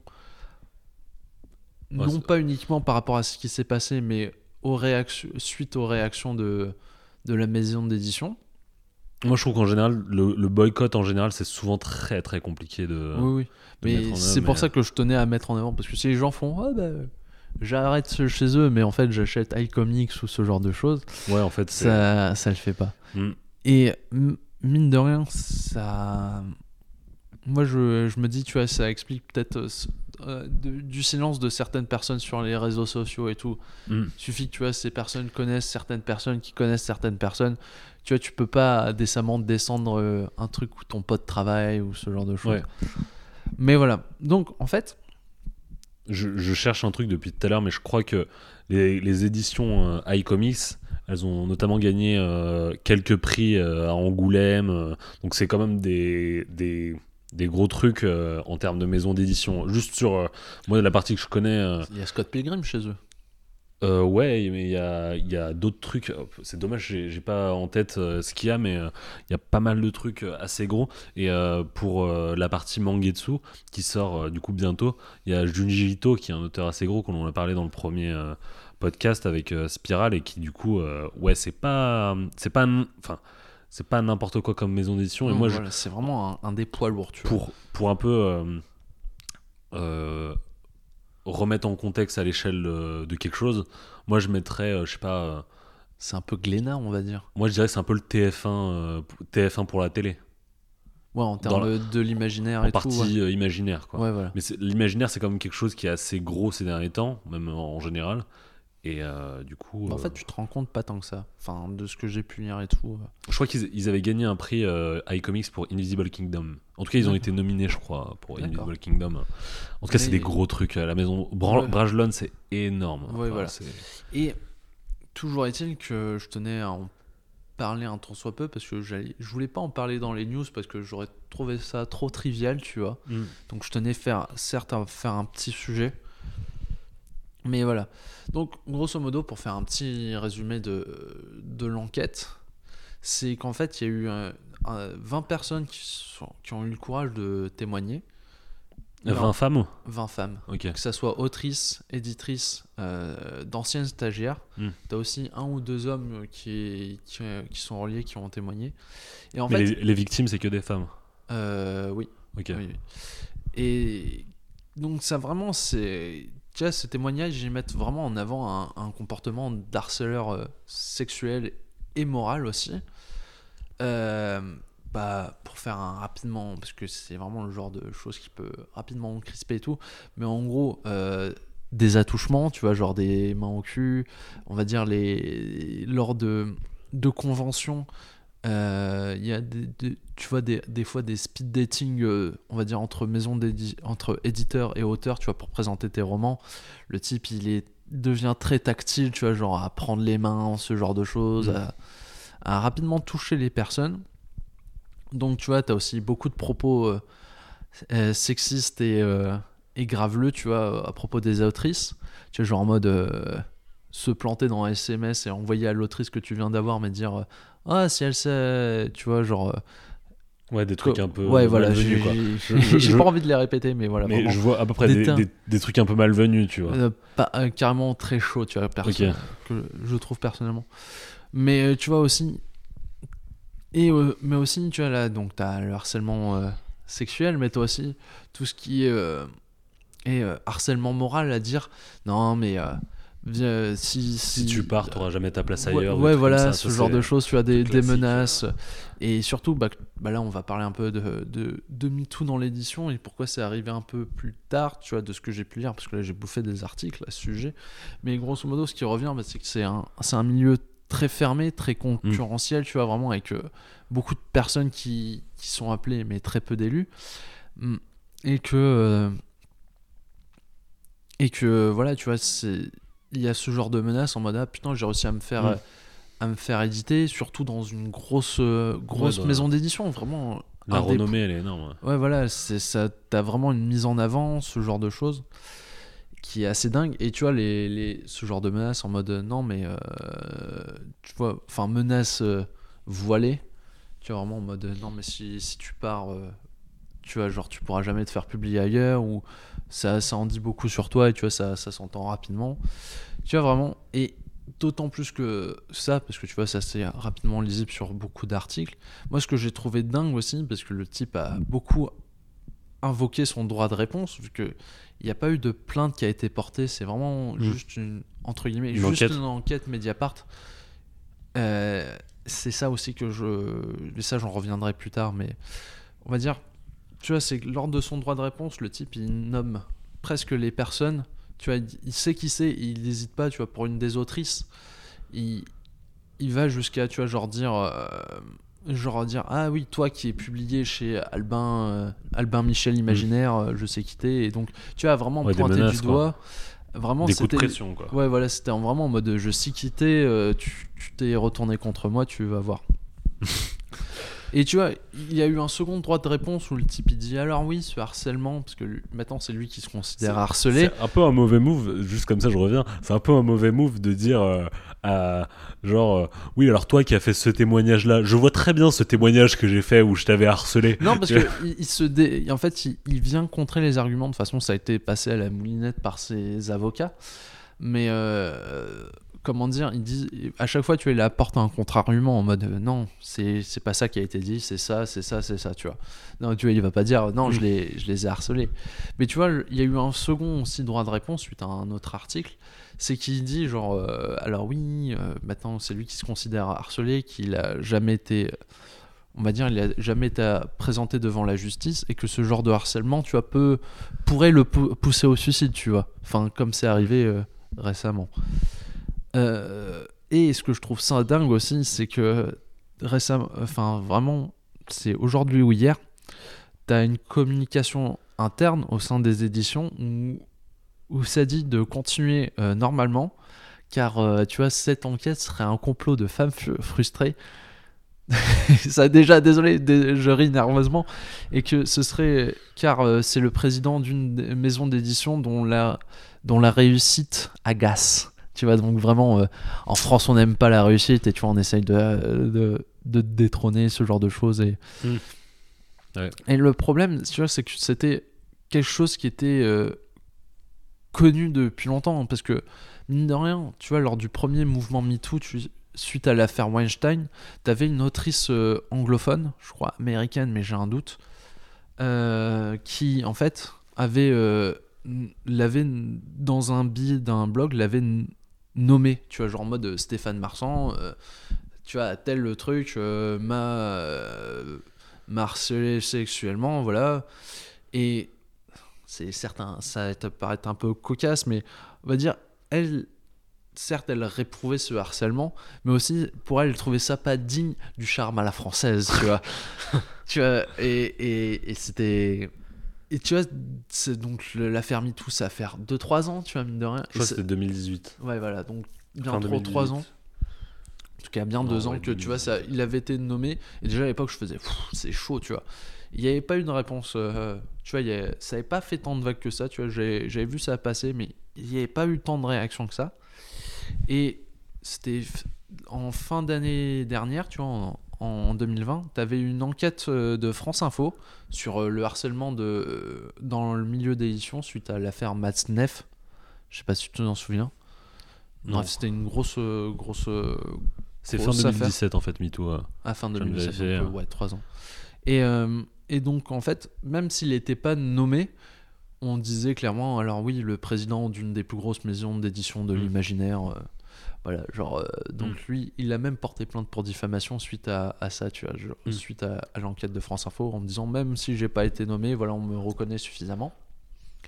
Et moi, en fait, je- le seul truc que je regrette, tu vois, parce que actuellement, tu vois, comme je te dis, lors de son droit de réponse, il arrête pas, de, euh, tu vois, de dire ouais, ça va conduire à une, à une, à une, tu vois, à peut-être des trucs pour diffamation, ce genre Mm. de choses. Mais c'est que je regrette un petit peu pour les autrices parce que tu vois, elles ont réussi à témoigner, tu vois, devant. euh, Mm. devant une, une journaliste, c'est que ça a pas, que ça n'est pas permis de, de composer un dossier à présenter devant la justice. Je sais qu'il y a plein de billets que le type est extrêmement influent et, et extrêmement important, mais ce que je veux dire, c'est que Oui. tu as le témoignage de 20 personnes, tu as d'autant plus de personnes qui ont témoigné a posteriori, et que vraiment, tu vois, c'est pas pu se coupler avec un dossier remis à justice, et au même moment, tu vois, tu as, le, dossier, t'as le dossier presse qui sort, histoire, tu vois, que aussi l'opinion soit de ton côté. Mm. Et voilà, parce que là, tu vois, vraiment, ce qui, ce qui se dit actuellement, c'est genre en mode, bah. Bah, tu vois, voilà, le mec, il- c'est ça sa ligne de défense, c'est j'ai jamais été présenté devant la justice et il n'y a jamais de plainte qui a été portée. Alors je pense que tu vois vraiment des plaintes qui auraient pu être portées auraient été vraiment, auraient vraiment pu euh, vraiment être euh, important, coup, tu vois, vraiment porter un gros coup. Et tu vois, certes, c'est le président, mais tu vois, il y a, y a aussi un directeur délégué, il y a aussi euh, quatre autres administratifs, donc il n'est pas tout seul, euh, on va dire, à la tête. Et c'est ça qui, un peu, est un peu reproché à, aux autres euh, personnes à la tête. qu'ils dorment beaucoup. Voilà, c'est qu'il Ils a. dorment beaucoup. Ils ferment beaucoup les yeux. Exactement, c'est qu'il il- n'y a aucune réaction. Ils dorment beaucoup, beaucoup, beaucoup. Voilà. Parce que moi, sur le- cette histoire-là, je l'avais entendu déjà il y a de ça quelques temps, et j'avais entendu euh, justement cette phrase-là. Euh, un grand auteur d'une, un grand auteur, un, grand directeur d'une grande maison d'édition euh, et euh, et derrière et sous les feux des projecteurs pour euh, l'affaire MeToo, euh, tout ça. Et euh, déjà à l'époque, ça n'avait pas fait grand bruit. Juste les gens disaient. Ok, ouais, on voit, d'accord. Moi, je connais pas du tout ce milieu-là. C'était cette année coup, ou C'était plutôt l'année dernière. l'année dernière bah, C'est l'affaire Matzneff. Ok. Matzneff. Parce que l'année dernière, j'entendais parler du coup d'un truc comme ça. Et, et euh, ça, ça parle pas beaucoup, mais du coup, depuis que le, le mec euh, de, des éditions Brajlon a été, euh, a été euh, révélé, en tout cas depuis qu'il y a eu cette enquête-là, j'en ai très peu entendu Non, parler. ouais. Enfin, très peu entendu parler par les principales concernés. Après, je comprends l'idée et je vais me permettre de, de faire un peu la défense. Ah, C'est-à-dire, parce que j'avais pas fini. vas-y, vas-y, je t'écoute. Parce que, en fait, moi je pense que c'est justement le fait que tu vois, ils aient pas porté plainte et que tu vois, c'est vraiment Mm. le truc. Déjà, je pense que. euh, tu- vois, genre. euh, tu vois, Brajlon laisse couler, tu vois, genre, parce qu'il y a, comme tu dis, assez peu de retentissement. Et tu vois, pour eux, tu vois, ça, ça peut être pour l'instant considéré comme étant de la diffamation. Tant qu'il n'y a pas de plainte portée, tu vois, Mm. tant que l'affaire n'est pas apportée devant la, traînée devant la justice, tu vois, t'as pas de plainte, donc tu vois, ça reste de la diffamation, donc il peut s'en sortir comme ça. Donc, si les gens ne réagissent pas, que ça soit sur les réseaux sociaux, tu vois, que les, les, les, directeurs délégués et tout, ne. Comment dire Ne porte Euh, pas soutien ouais, des voilà. deux parties. Ouais, Mm. au- au- que ça soit victime, tu vois, genre euh, en mode, euh, bah voilà, on- une même- enquête va ou- être. Ou même de l'autre côté, hein, Oui. qui soutiennent leur Non. directeur. Oui, mais ce que Enfin, je veux dire, c'est que. que c'est des merdes, Parce que tu vois. je, je me suis non mais ce que je- parce que je me suis aussi un peu renseigné au niveau de la justice et là après ce truc normalement une enquête en- interne devrait être diligentée tu vois Hmm. sauf que ce qui est pas du tout le cas C'est qu'il n'y a pas d'enquête interne. ouais là pour l'instant il n'y a pas d'enquête et et mine de rien tu vois c'est le président tu vois qui, Hmm. qui est impacté donc peut-être que tu vois il a, il a suffisamment de pouvoir il est suffisamment influent, influent parce que moi j'avais une comparaison que, que je voulais faire euh, tu vois c'est par exemple tu vois là euh, récemment dans avec MeToo c'est beaucoup Ubisoft qui a été dans la sauce Ah, mais tu sais qu'en plus, je pensais à ça. mais tu vois, c'est jamais Yves Guillemot qui a été mis dans la merde, tu vois. Mm. C'est, ça a toujours été d'autres personnes. Et sauf que justement, tu vois, c'était d'autres personnes, donc on va dire des personnes plus basses dans le, dans, dans le, dans le, dans la hiérarchie. Mais tu vois, donc, tu vois, tu pouvais, tu vois, c'était la personne la plus haute pouvait dire, bah c'est intolérable, on va, on va enquêter, enfin une enquête. ils- Là, ils tu vois, c'est pas le même pas mal de rapport de, force, tu vois. Tu vois, euh, et- chez, chez Ubisoft, ils ont quand même fait un gros euh, nettoyage. oui, Ouais. et c'est tant mieux, tu vois, en soi. Mm. Mais ce que je veux dire, c'est que là, tu vois, c'est pas la même personne. Là, c'est, tu vois, c'est vraiment le, le directeur qui, qui est le. qui est, qui est, qui est accusé. Mm. Donc, tu vois, je pense que tu vois. Parce que c'est. Ce qui est très drôle, c'est quand tu lis le truc, c'est que c'est le directeur qui est censé diligenter cette, euh, Ouais. cette, cette enquête, ou Sauf alors que, le, coup, conseil, tête, euh, le CSE.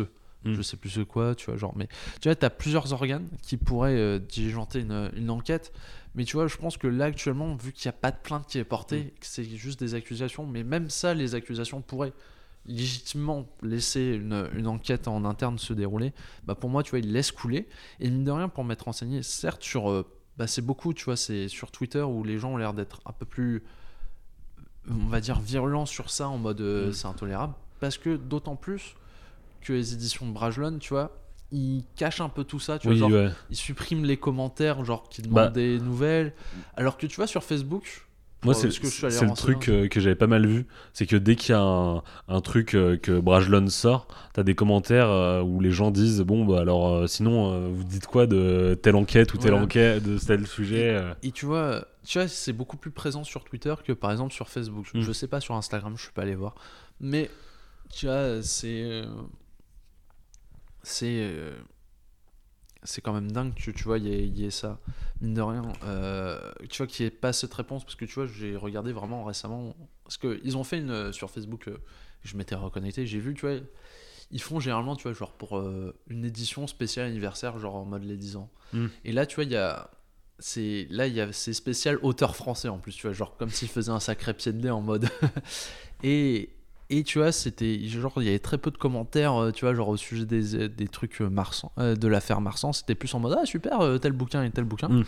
ce qui me fait chier parce qu'il y a À vos souhaits qui est de nouveau réédité et je pourrais y craquer mais euh, toujours est-il que voilà, je, je tenais un peu à en parler, tu vois, notamment montrer que tu vois, c'était une maison d'édition qui s'est allée un petit peu plus que, que juste les éditions Brajlon, tu vois, genre Ouais. que- et que surtout que mine de rien, euh, merde, je voulais en venir à quelque chose qui était important selon moi. Oui, c'est pour en revenir en fait, vu que c'est aussi une, une maison d'édition bah, qui, mine de rien, édite beaucoup d'auteurs que, que j'aime beaucoup, mais euh, beaucoup aussi d'a- d'auteurs, on va dire, euh, anglophones.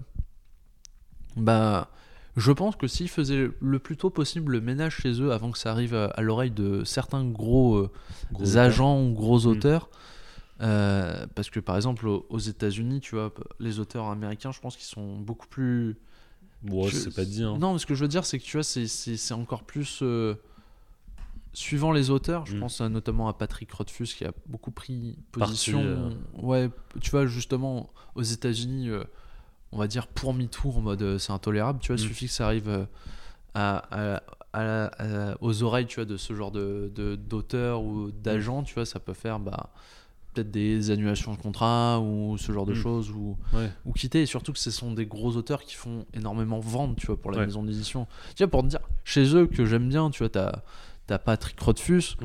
t'as aussi Robert Jordan qui est donc la roue du temps David Gemmel. David Gemmel aussi donc euh, voilà Ouais, il tu y a plein de. d'auteurs moi c'est vraiment que toi tu kiffes bien. oui voilà Après, moi, je veux me permettre euh, de défendre aussi euh, une partie, pas, pas spécialement le mec, parce que le mec, il a fait ce qu'il a fait. et, Enfin, il a fait peut-être ou peut- peut-être pas, mais en tout cas, dans tous les cas, il y a des, une enquête sur lui qui révèle des choses et qui ferait que ce serait un, un fiefé bâtard. euh, voilà. oui Donc, euh, si, enfin, si, si cette enquête, voilà quoi. Mais je me dis, moi, je, je voudrais bien aussi qu'il y ait des positions, parce que je vois aucune personne prendre position euh, sur les éditions de Brajlon, à l'exception de quelques auteurs ou euh, d'inconnus euh, sur Twitter. Mais Ouais, j'aimerais En fait, bien c'est que. beaucoup des blogueurs tu vois des gens qui pourraient Mm. avoir une petite influence mais tu vois c'est pas Ouais, c'est- il c'est n'y a pas... pas- de personnes en interne. Ouais, voilà. Après, moi, la difficulté que j'ai, c'est aussi quel- à savoir quel niveau, à quel niveau en interne t'as une implication. euh. Brajlon, tu vois. Parce que typiquement, euh, il- peut-être il y a un gars qui, je sais pas, euh, fait les cafés pour euh, une maison d'édition qui est tenue par Brajlon dans le sud de la France. Si c'est, enfin, s'il est goupillé dans ça, il- peut-être il a pas spécialement volonté à, oui non mais je comprends à se non positionner. mais là je a parle pas de des, des- Mm. on va dire des petites mains qui risquent plus de se faire virer autre Mm. chose moi je parle exactement. surtout des des grosses têtes, quoi. des, des, des- ouais, des, des conseils administratifs, ce genre de choses, Mm. euh, ceux que tu as au moins apporté leur soutien aux victimes en mode oui, une enquête va être diligentée, Mm. blablabla, on apporte notre soutien. euh, Ouais. Voilà, tu vas le mettre sur la touche ou tu vois le mec. euh, tu sais, je suis sûr que de toute façon il y a des moyens légaux pour que le mec il soit mis sur la touche, mais qu'il soit qui se Oui, mette ouais. bien en termes de thunes. Tu. Après, il y a aussi ce truc-là que j'allais dire, c'est que moi, en, en- en interne, euh, je connais pas euh, comment ça se goupille euh, les maisons d'édition, mais c'est un truc qui me fait, fait un peu peur, qui est un peu flou, oui. et euh, sur lequel je pense que quand t'es auteur, on doit peut-être te faire des contrats un peu bâtards ou des choses comme ça, et je pense que c'est ça le risque, c'est que les mecs... euh, tu sais, on- on- ils ont des, contrats, des contrats tellement serrés ou Ouais, des choses comme ça que C'était ça que tu aussi s'ils ouvrent leur développé. bouche, ils se font virer quoi.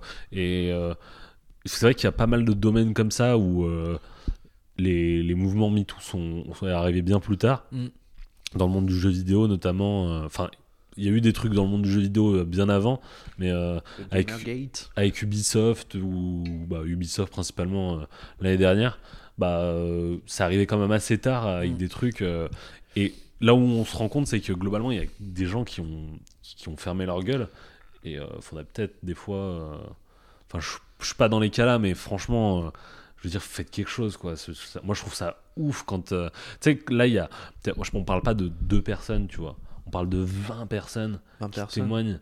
C'est qu'il y a quand même un truc Et ça veut global dire qu'il y en a d'autant plus qui n'ont pas témoigné. tu Ouais. vois. Je crois qu'il y a une centaine de personnes qui ont été contactées ou un truc Mm. comme ça, tu vois. Donc, euh, Enfin, tout- non, il y a une centaine de personnes qui ont après témoigner ou apporter leur soutien, tu vois, genre en mode bah ouais, ça, je savais ou ce genre de Donc choses. ouais, en, en- enfin, en interne, ça pourrait faire des trucs, ça, ça connaît des trucs, donc ça devrait faire des choses, quoi. Et... Après, peut-être que le type il a suffisamment d'importance et suffisamment influent ou un. Mm. Tu sais, euh, tu fais en sorte d'avoir les, des bails sur les gens et tout. euh. Après, moi, euh, je suis un peu dans ce cas-là aussi.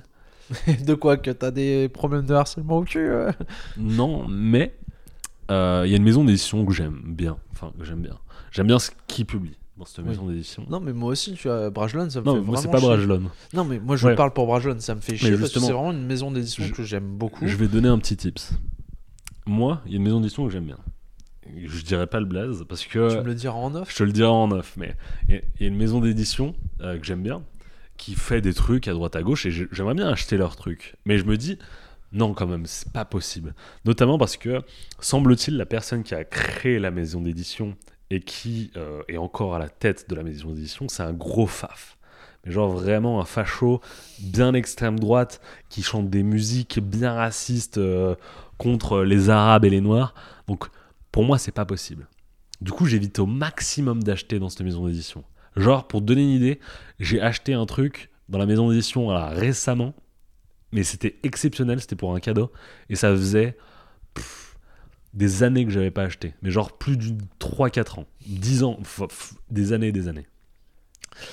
Du coup, moi, ce que je conseille dans ces cas-là, parce que je veux quand même des trucs de cette maison d'édition, Oui, surtout, bah, ça ferait chier de planter les auteurs Ouais. ou voilà. ce que j'ai tendance à conseiller, c'est de faire euh, du coup du prosélytisme, tout ça, ok, toujours, mais moi je prends d'occasion.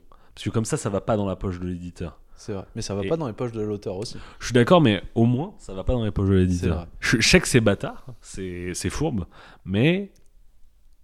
Moi, après, je- les, les auteurs en question, c'est euh, une maison d'édition. euh, Enfin, les auteurs, pour moi, ils sont lointains, tu vois. Oui. je- donc, peut-être que ça me touche moins, mais je, je veux pas donner à cette maison d'édition. Je sais que le, le boycott, c'est un truc que je trouve un peu compliqué. euh, et tu vois, je m'y suis pas tenu. Oui. Mais si à l'occasion, moi, franchement, le seul truc que je peux conseiller, prenez d'occasion. Et euh, comme ça, ça va pas dans la poche de. Enfin, si vous prenez d'occasion, dans les faits, euh, c'est connu, quoi. Je veux dire, c'est que petit à petit, l'auteur, ça fera du bruit. Il sera conseillé à droite à gauche. Il retrouvera une maison d'édition. En tout cas, j'espère, je le souhaite. Je leur souhaite. Mais euh, l'éditeur, ça n'ira pas dans sa poche. Et moi, c'est un truc qui me, qui me convient bien. Mm. Non, Voilà. mais ça peut être une bonne alternative pour continuer à lire les auteurs. Parce que j'avais vu des gens dire, bah, heureusement que je lis en VO, tu vois, pour pouvoir Mm. m'affranchir de la maison d'édition et tout. Mm. Mais moi, tu vois, je me sens, même si je me démerde euh, à en anglais, tu vois, je me sens pas assez à l'aise, tu vois, pour, euh, pour me lancer dans un roman de fantasy euh, en VO, tu vois. Mm. Ouais. Et, et tu vois, par exemple, tu prends China Mieville, qui n'est pas du tout édité chez eux, mais tu vois, suffit qu'il y ait un- une telle recherche dans le langage, de, dans les Mm. néologismes, je serais en mode, bah, wow, wow putain, je, je pige pas la moitié. Je pige pas la moitié, et, et voilà, tu vois. Mais, euh, mais voilà, ce serait, tu vois, ce, genre de choses, tu vois, qui, qui moi, m'embête, tu vois, de, de devoir boycotter. Mais après, comme tu dis, le, je pense que le, ouais, le, comment dire, le, l'occasion peut être un bon moyen, tu vois, de, Mm. de compenser, Ouais. de, d'a- d'acheter les auteurs, Mm. mais d'éviter de donner des thunes euh, Ouais. à la maison d'édition. Mais c'est justement pour ça que moi j'aimerais bien, tu vois, qu'ils réagissent vite, qu'ils prennent parti, tu vois, pour qu'on soit fixé. Mm. Et que, euh, voilà, tu vois, au moins qu'ils disent qu'il y a une enquête, tu vois, qu'ils, fassent leur bail et tout.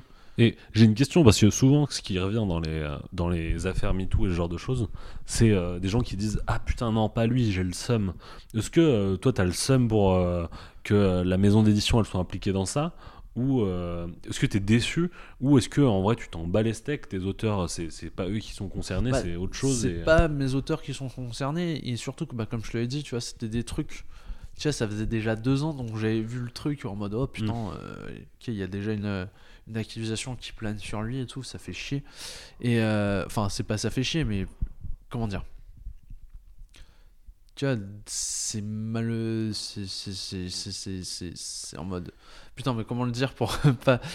Bah, ça fait chier pour la personne qui s'est retrouvée, on va dire. Mm. euh, harcelé et tout et que t'es en mode euh, bah merde tu vois j'ai acheté, chez eux Mm. et que et que après voilà c'est pas les auteurs mais tu vois mine de rien c'est quand même eux qui les publient Mais tu vois, par exemple, tu prends l'affaire Weinstein, tu te rends compte que certains, ils avaient l'air de connaître les bails Après, depuis longtemps et tout. Moi, je, Mais c'était un truc euh, américain, là, tu vois, je pense Pour- beaucoup à des auteurs anglophones, tu vois, qui ont pas tant de, pour l'affaire Weinstein, qui ont pas tant de contacts, tu vois. moi, je suis pas américain.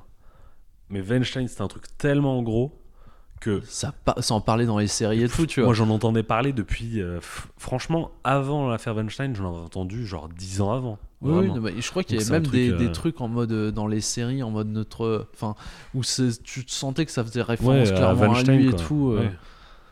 Hmm. Non, mais ouais.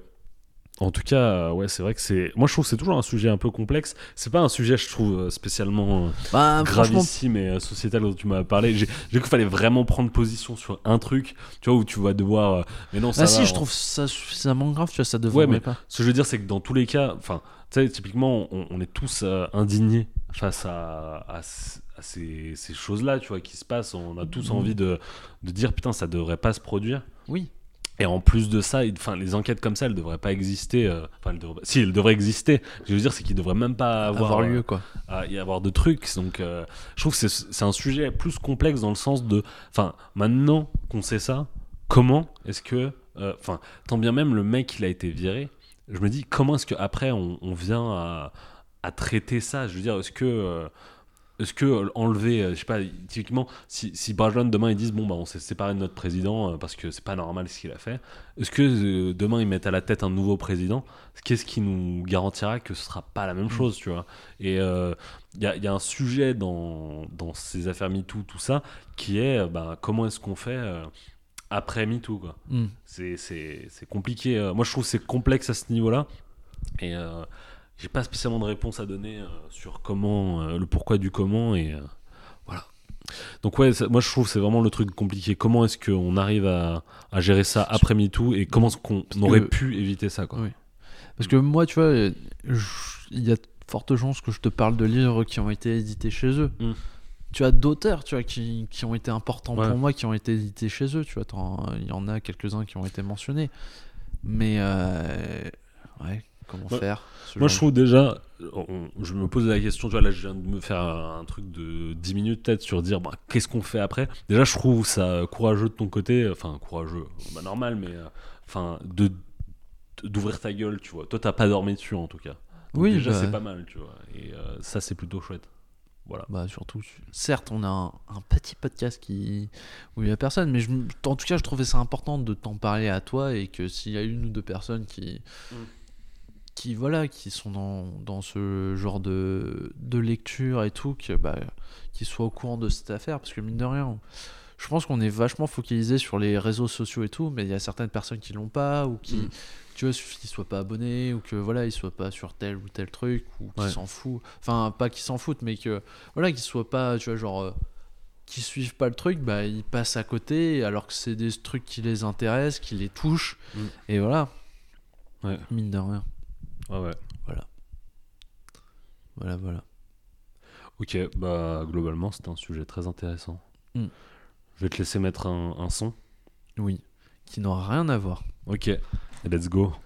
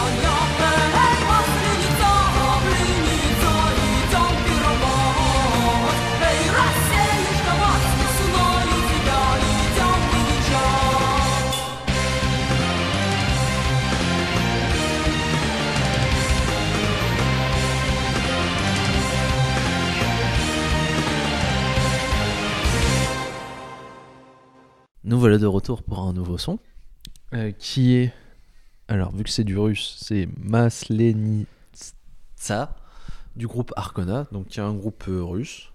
Donc euh, voilà.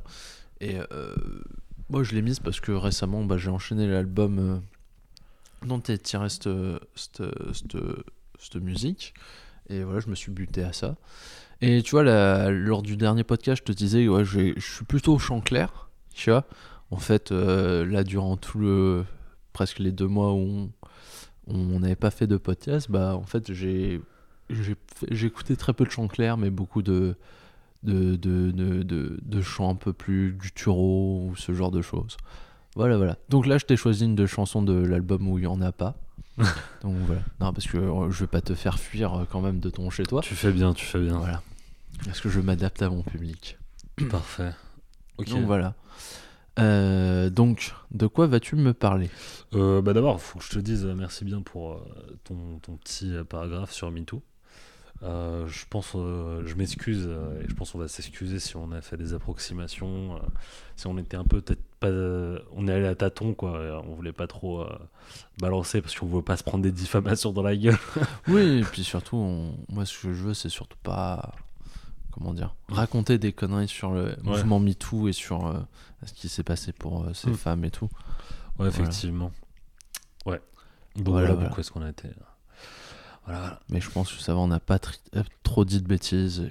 Et, et voilà. Peut-être toi. T'as pas trop dit de bêtises, mais moi, j'ai l'impression. Bref. Ok, maintenant c'est à mon tour et je vais continuer de dire des conneries. Euh, Bah, c'est un peu ça le podcast, c'est Elias dit des conneries. Et Antonin. ah non, moi je dis des choses. Juste. du coup, euh, ouais, je vais te parler d'un manga. Enfin, d'un manga, d'un auteur de manga. Euh, je te teasais depuis pas mal de temps. Et euh, je vais voir Ouais, si, depuis hier. hein. si t'es un peu fin. Euh, non, mais je t'en ai déjà parlé aussi avant. Un peu avant. Ah bon? Euh, je vais te parler d'un auteur qui s'appelle Hiro Yaoku. Voilà. D'accord. Ça te dit rien du tout? Non, du tout. Ok, ça fait plaisir, ça veut dire que t'as- rien remarqué pour l'instant. C'est un auteur que j'aime bien, Hiro Yaoku. Euh, c'est un mec qui, qui a une petite renommée, euh, qui est assez aimé en général. Et euh, du coup, je vais te parler de l'ensemble de ses œuvres, qu'est-ce qui constitue le mec et pourquoi j'aime bien ce qu'il fait. Mhm. Du coup, ouais, Hiro Yaoku, c'est un auteur de manga qui a débuté fin des années 80 et qui a débuté en tant qu'assistant pour un autre auteur de manga qui euh, a pas été publié en France. L'auteur en question, il a fait un manga qui s'appelle Asate Dance et euh, il a formé Hiro Yaoku euh, sur, euh, sur certains trucs comme les assistants de manga font. Je sais pas si tu connais un peu le système éditorial au Japon. À moins que tu veux que je te. Fais-moi un petit aparté sur cette question. Ok, bah au Japon en fait il y a, il y a, différents moyens d'être publié, euh, de publier un manga ou un, enfin un manga je sais que c'est comme ça. Donc je veux dire qu'il y a trois voies possibles. Soit la voie à la française où euh, tu vas chez un éditeur, euh, l'éditeur euh, tu lui montres tes- ton boulot et il dit bah ok on te prend, on te fait signer une série, ce qui est très très très très rare. C'est plutôt les deux autres possibilités qui sont faites euh, le plus souvent hein, dans le milieu de l'édition au Japon, dans, en tout cas dans le manga. C'est soit ça passe dans un premier temps par les concours, où du coup il y a des jeunes auteurs qui vont postuler à des concours. Les concours vont être primés, les œuvres vont être primées à ces concours, et à la suite de ça, les euh, maisons d'édition, elles vont euh, bah, piquer un peu euh, ces, ces participants, en sachant que bah, du coup, vu que c'est les maisons d'édition qui organisent ces concours, elles prennent souvent les gagnants à leur concours. Quoi. Donc ça, c'est la première... C'est un peu une recherche de talent, quoi. Ouais, c'est à peu près ça. ouais. Et ça, c'est la première manière de se faire repérer. Et la deuxième manière, qui est un peu la plus fréquente, j'ai l'impression, c'est que tu es un jeune auteur. Euh, tu vas dans une maison d'édition pour le présenter ton boulot, justement, et t'envoie vers euh, un, autre auteur un peu plus gros, auquel tu vas faire assistant. Et euh, du coup, il y a l'auteur principal qui va faire sa série, qui, est nommé sur la, série.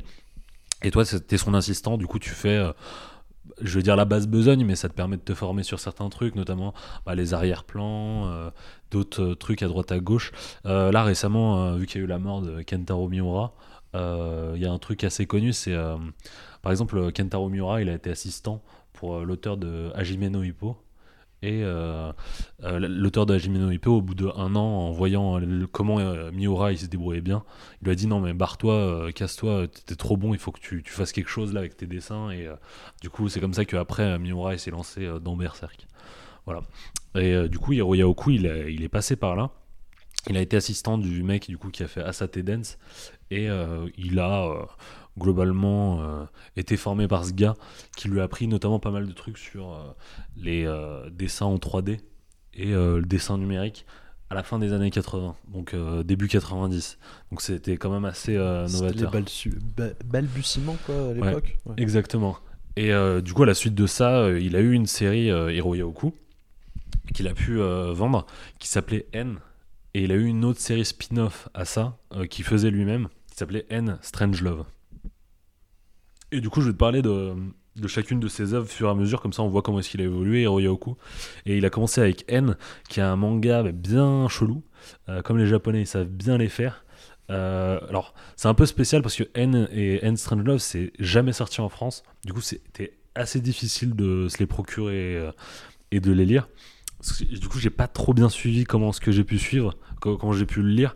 Mais en tout cas, je crois que j'ai à peu près tout lu de N et N Strange Love.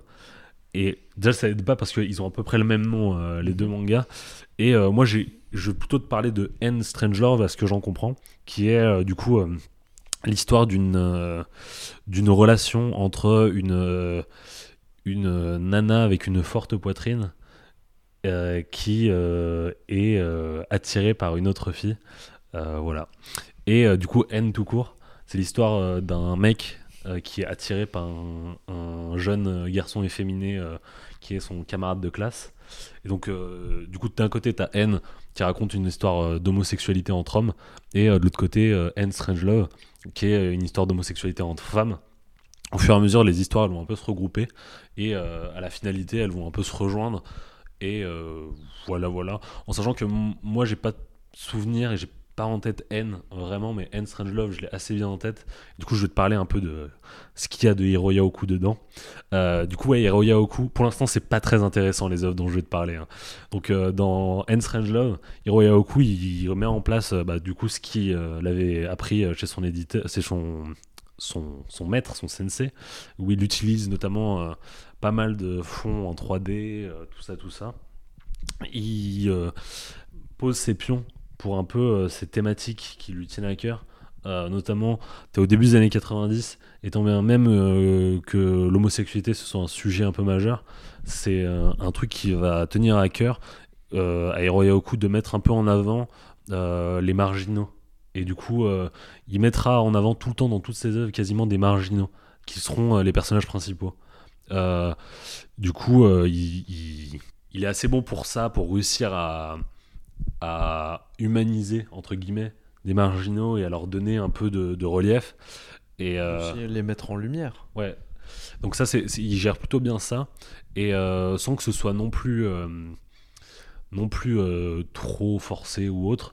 Là, pour coup, avec le sujet, moi, j'ai, franchement, End Strange Love, j'ai pas trop trop kiffé, parce qu'il y a des trucs bien malaisants à la Jap, typiquement au début. Déjà, une particularité de Hiro Yaoku, c'est qu'il met beaucoup de temps à introduire euh, son manga. Au début, ça met très très longtemps avant de s'installer. Et euh, du coup, au début, tu as une histoire un peu entre l'élève et euh, la nana, un, prof plutôt, et euh, la nana à forte poitrine qui est du coup l'élève du, du gars. Mhm, Donc tu vois les délires un peu jap. mhm. Et euh, du coup, à un moment, le prof va chez la nana, ils font un pierre-feuille-ciseau pour savoir qui se fout à poil. Donc tu vois vraiment les trucs bien gênants. Ouais, ouais. tu vois la tête que je tire. euh. Ouais, c'est un peu euh, chelou, chelou. Et euh, mais après, ça, je pense, c'est un peu prétexte pour essayer d'attirer. Notamment, l'un des, j'ai dit, euh, on va dire, sa caractéristique, c'est au, au début de ses œuvres, c'était euh, dans ses premières œuvres, c'était de faire des trucs euh, assez, euh, assez, qui mettaient du temps à démarrer en termes d'histoire. C'est-à-dire que l'homosexualité euh, dans End Strange Love, c'est abordé que euh, au bout de plusieurs chapitres. Je pense qu'au premier tome, c'est pas du tout abordé même, et que ça, ça arrive que au deuxième. Et euh, ça, c'est une particularité qu'il a. Et son deuxième particularité qu'il kiffe et qui fait que c'est un auteur, tu vois, c'est qu'il adore dessiner des fortes poitrines. Genre, c'est un problème. Vas-y, dis. Donc pour toi, en fait, ça le fait, que- enfin, le fait qui le caractérise en tant qu'auteur, qui fait que c'est un auteur genre en mode avec des thématiques récurrentes, c'est qu'il aime Ouais. dessiner des fortes portraits. Bah, tu vois, c'est quelque chose d'inhérent. autant, tu verras que plus tard j'arrive à expliquer certains trucs, autant ça, j'arrive pas à le comprendre. Je pense que c'est juste un mec qui aime dessiner des, des foies de poit- poitrine, des gros seins, et c'est un problème. C'est disproportionné. Je montrerai à un moment des, des petits trucs. Mais c'est pas l'auteur de Gantz? Exactement. Ah, tu vois, t'as réussi à faire En le lien. fait, c'est dès que t'as dit il a été formé au dessin, euh, tu vois, euh, sur la 3D, j'avais souvenir qu'en fait lui, il était, s'était mis très haut, tu vois, là, Mm. au dessin numérique. Ouais. C'était ça. C'était bien ce qui me semblait. Et euh, puis après, t'as dit c'est un dessinateur, tu vois, qui m'a. Je crois que dans Gantz, tu vois, ça arrive assez vite l'histoire, mais tu m'as dit gros rien, c'est que c'était. Euh... Maison, j'ai fait ok, il y a de fortes chances que ça soit l'auteur de Gantz. euh, Mais du coup, ouais, exactement, c'est le mec de Gantz. Et euh, bah du coup, je- là, tu commences à voir où est-ce que je veux revenir, parce que en fait, jusque là, c'est un peu mytho. hein. Je te parle de deux trois trucs pour en fait, après, je te parle pendant 45 minutes de Gantz. Mais Ah, t'inquiète. c'est bien, moi j'ai lu, euh, j'ai lu quelques tomes de Gantz. Donc euh, voilà pour N un peu. Euh, tu vois un peu les thématiques du mec, un peu sur la marginalité, euh, avec euh, des tares, hein, comme je t'ai dit, le récit met longtemps à démarrer, et il, voilà, voilà, c'est pas, c'est pas ouf, ouf. À noter qu'il y a un autre petit truc qui, caractérise Hiro Yaoku dans, dans N, c'est qu'il va mettre en avant un personnage qui va essayer de faire un film. Et euh, ça, c'est un truc qu'il fait assez souvent. Euh, c'est c'est un mec qui aime bien le cinéma. Et du coup, à un moment, tu auras un perso qui va faire un film ou un cinéaste, un truc comme ça. Mais il y a souvent des références au cinéma dans les mangas de Hiro Yaoku. Et euh, c'est un truc euh, autre que euh, dire. euh, Ouais, euh, Toy Story. Pourquoi vivre dans un monde où Toy Story n'existe pas Tu vois ce que je veux dire? Je vois. Donc, euh, tu vois, quand tout à l'heure je te disais que j'avais parlé de Fire Punch un peu. Oui, oui, je- je- j'ai vu la relation. Donc, euh, Fire Punch est un manga de. euh, Tatsuji Fujimoto, Fujimoto, Fujimoto, je vais dire Fujimoto. Tatsumi Fujimoto, un truc comme ça. D'accord. Non, mais voilà, c'est pour que les gens euh, comprennent de quoi on parle. Et... Ouais. Tu veux que j'aille te choper le tome Après, c'est- non, je vais pas te raconter l'histoire. Quand t'as dit un manga de 2, bah c'est un manga de je sais pas quoi, science-fiction, mais je Non, pourrais mais pas je, te je dire. vais dire de l'auteur. Ah, bah euh, c'est Fujimoto, mais je crois que c'est Tatsu quelque chose euh, Fujimoto. Du coup, j'ai du mal un peu avec les noms jap, désolé. Pas de soucis. Euh, du coup, après, je vais te parler de son deuxième manga, qui est toujours pas Gantz, mais qui est le manga avant Gantz, euh, qui s'appelle Zero One, et qui est, pour le coup, son plus mauvais manga. Euh, c'est toujours, il va parler de marginaux. Là, dans les années 90, pour lui, ce qui est la marginalité, je pense, c'est les jeux vidéo. Du coup, il va parler de gens fans de jeux vidéo. Je pense que c'est pas spécialement voulu, hein, mais là, il, te met en avant des mecs qui jouent aux jeux vidéo. euh, dont c'est un peu spécial, mais pour résumer, c'est un monde futuriste où euh, il y a des bornes d'arcade où euh, tout ton corps il est utile pour jouer et c'est des jeux de combat qui, font fureur. qui C'est ouais, c'est vraiment le truc vraiment dingue. Et il y a un moment, du coup, le personnage principal, il va devoir jouer à ce jeu de combat. Ça, c'est au début du tome 2. Donc, tu vois, toujours, ça met du temps à s'introduire. euh, Bah, si c'est ça le concept du manga, putain, qu'est-ce qui se passe lors du premier tome, tu vois Franchement, pas grand chose. du coup, ça, je l'ai terminé ce matin. Ça a été un calvaire. Il y a trois tomes. Et heureusement qu'il n'y en a pas plus. Mais ça a été euh, assez complexe. Là, il force pas mal sur la 3D. Euh, notamment, euh, ce qui se passe, c'est que du coup, il y a toute une partie. euh, toute une partie euh, en, en dessin classique, je vais dire, que son style habituel. Et puis après, il y a de la 3D euh, brute, vraiment. euh, de l'animation 3D. Ce que je vais te faire, c'est que là, je vais aller t'acheter. euh, t'acheter. Je, je, vais- C'est je- gentil. je me déplace là, je vais t'acheter les tomes. Non, ils sont juste à côté, je vais aller les chercher. Du coup, là, t'as les tomes sous les yeux. Ah putain, la vieille 3D de PlayStation Ouais, bah, c'est les années 90, hein, donc euh, Rien que là, sur la couverture, ça fait mal. c'est un concept en termes de, de dessin, tout ça, tout ça. Franchement, moi, j'ai pas été fan du tout. Je Ouais. prends une page au hasard. Une page au hasard et tu tombes sur euh, des gros seins, voilà. ouais, c'est un peu chaud. Ouais, moi, je suis pas trop fan de Zero One. C'est vraiment, euh, vraiment l'un des trucs les plus faibles qu'il ait fait. Mais euh, ça se voit que c'est un manga de Hiro Yaoku, tu vois. Genre, il y a de la 3D, il y a son style un peu. euh, Ça- Au moins, ça, il Enfin, a une- plus que la 3D, c'est du dessin numérique en fait. Ouais, c'est du dessin numérique. Bah ouais, bah justement, c'est du dessin numérique, mais tu vois, il y a une grosse partie 3D. Euh, pour résumer un peu comment est-ce qu'il fait ses dessins, euh, il le développe plus dans Gantz, comment est-ce qu'il les fait, mais je pense qu'il fait à peu près pareil dans Zero One. Il commence à dessiner en, en 3D des décors. Mhm. Euh, il, fait un peu euh, la maquette en 3D euh, des décors. Ensuite, il dessine. Enfin, il, donne plus de détails à la 3D euh, des décors. Ensuite, il fait pareil avec les personnages, où il fait une maquette des personnages, puis ensuite le dessin des personnages. Et puis ensuite, il associe les deux et ça fait l'histoire. Enfin, ça fait les pages classiques. Du coup, euh, c'est comme ça qu'il travaille. Et euh, Zero One, ça, c'est un peu le, Gantz avant l'heure, parce que t'as quand même pas mal de, visuels qui, sont euh, présents à nouveau dans Gantz, euh, que ce soit les armures, les trucs comme ça. Et du coup, c'est un peu un prototype de Gantz. Il y a des interviews de, de Ryoku, et notamment dans Atom, qui est le magazine qui parle de manga, où il dit notamment que sans, sans Zero One, et heureusement que Zero One ça n'a pas fonctionné parce que du coup ça lui a permis de- d'apprendre des choses qui ensuite a, a, a permis de lui former à Gantz et euh, du coup quand, quand Gantz a commencé bah, il était prêt et du coup là je vais te parler de Gantz Gantz c'est très très bien quoi. Gantz Ouais, j'avais commencé, c'était vraiment pas mal. c'est vraiment fou. Pour que j'explique un peu le délire, Gantz, c'est l'histoire d'un mec qui s'appelle Kei Kuruno, euh, qui, euh, un jour où il est sur euh, une voie de, sur le métro, il, lit un magazine un peu olé olé, et il, enfin, c'est un peu un tocard, quoi. Il est un peu bâtard avec une grand-mère, tout ça. Il y a un SDF qui tombe sur les rails. Et il, se dit bah merde qui va aller le sauver? Moi je vais pas le sauver il s'en fout du, SDF et à la suite de ça, il y a un ancien collègue à lui, un collègue de classe, qui était avec lui en classe du coup ouais, quand il était plus jeune, qui, qui remarque Kuruno et qui lui dit Ah, Attends, on va, on va aider ce mec, cet SDF. euh. Du coup, il se retrouve obligé à aider euh, le SDF. Ils arrivent à sauver le SDF euh, tous les deux et puis ils se font percuter par le métro parce qu'ils arrivent trop tard. Et euh, à la suite de ça, bah, il meurt et se réveille dans une salle où. euh, Il y a une Il- grande sphère noire au centre. ouais, il y a une grande sphère noire au centre qui leur dit euh, votre vie elle est terminée, vous êtes misérable, maintenant vous allez bosser pour moi entre guillemets et vous allez devoir tuer Des démons, des extraterrestres. des extraterrestres. C'est un peu bizarre ce que c'est. Semble-t-il c'est des extraterrestres, mais en tout cas ils ont tous des têtes bizarres, ils ont enfin ils ont tous un style bizarre les extraterrestres. Bah, t'as un homme poireau. Ouais, un- le premier c'est un tout, c'est un homme poireau. Ensuite il y a une sorte de Bouddha Non? Ouais, de Bouddha plus, plus tard.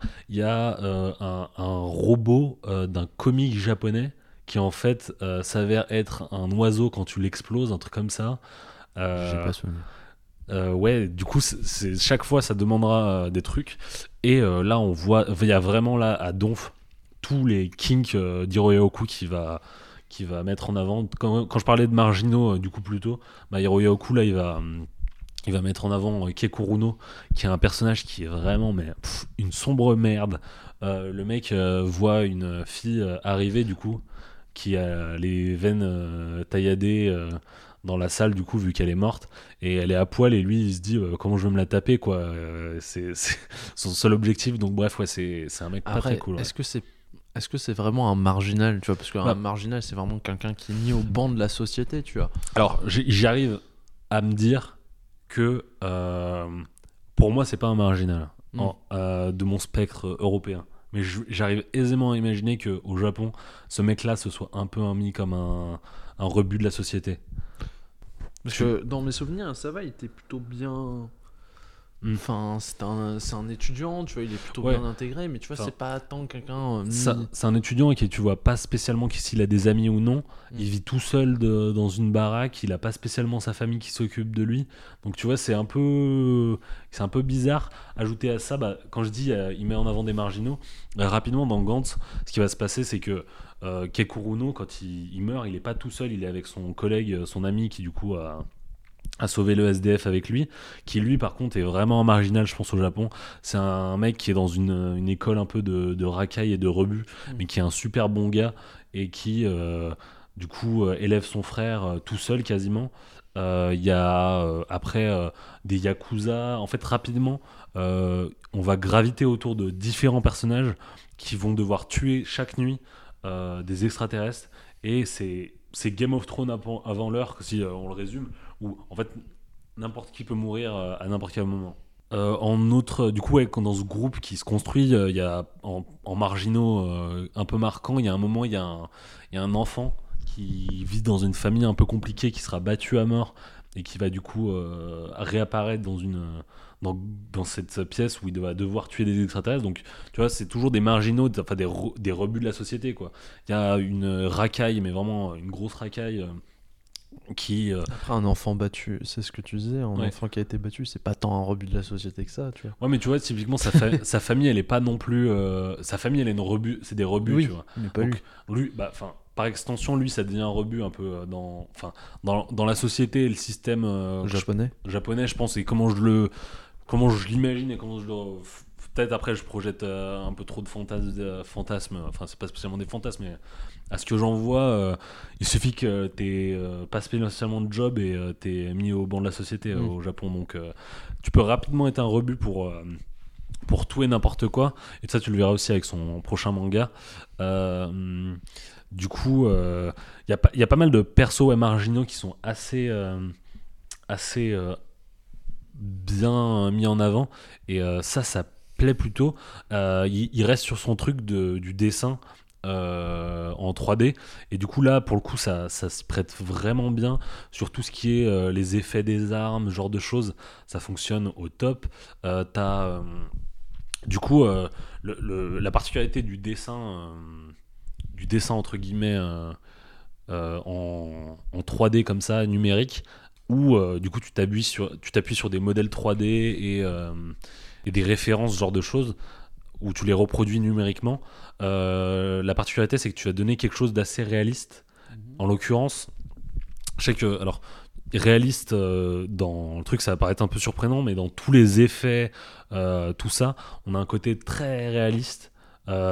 typiquement sur les sur les décors, c'est assez parlant. Ce que je veux dire, c'est que s'il y a un impact au sol qui est une destruction ou quelque chose comme ça, hein un impact s'il y a un impact, excuse-moi. C'est pour toi. Hein. S'il y a un impact euh, du coup au sol ou un truc comme ça, il y aura à droite, à gauche, euh, tous les, euh, tous les débris qui sont super bien faits parce que du coup c'est modélisé en 3D. Pareil pour les effets de l'eau, les choses comme ça. S'il y a un immense, je sais pas, un immense monstre extraterrestre qui sera dans l'eau, bah tu verras les effets d'eau, ils sont plutôt bien faits.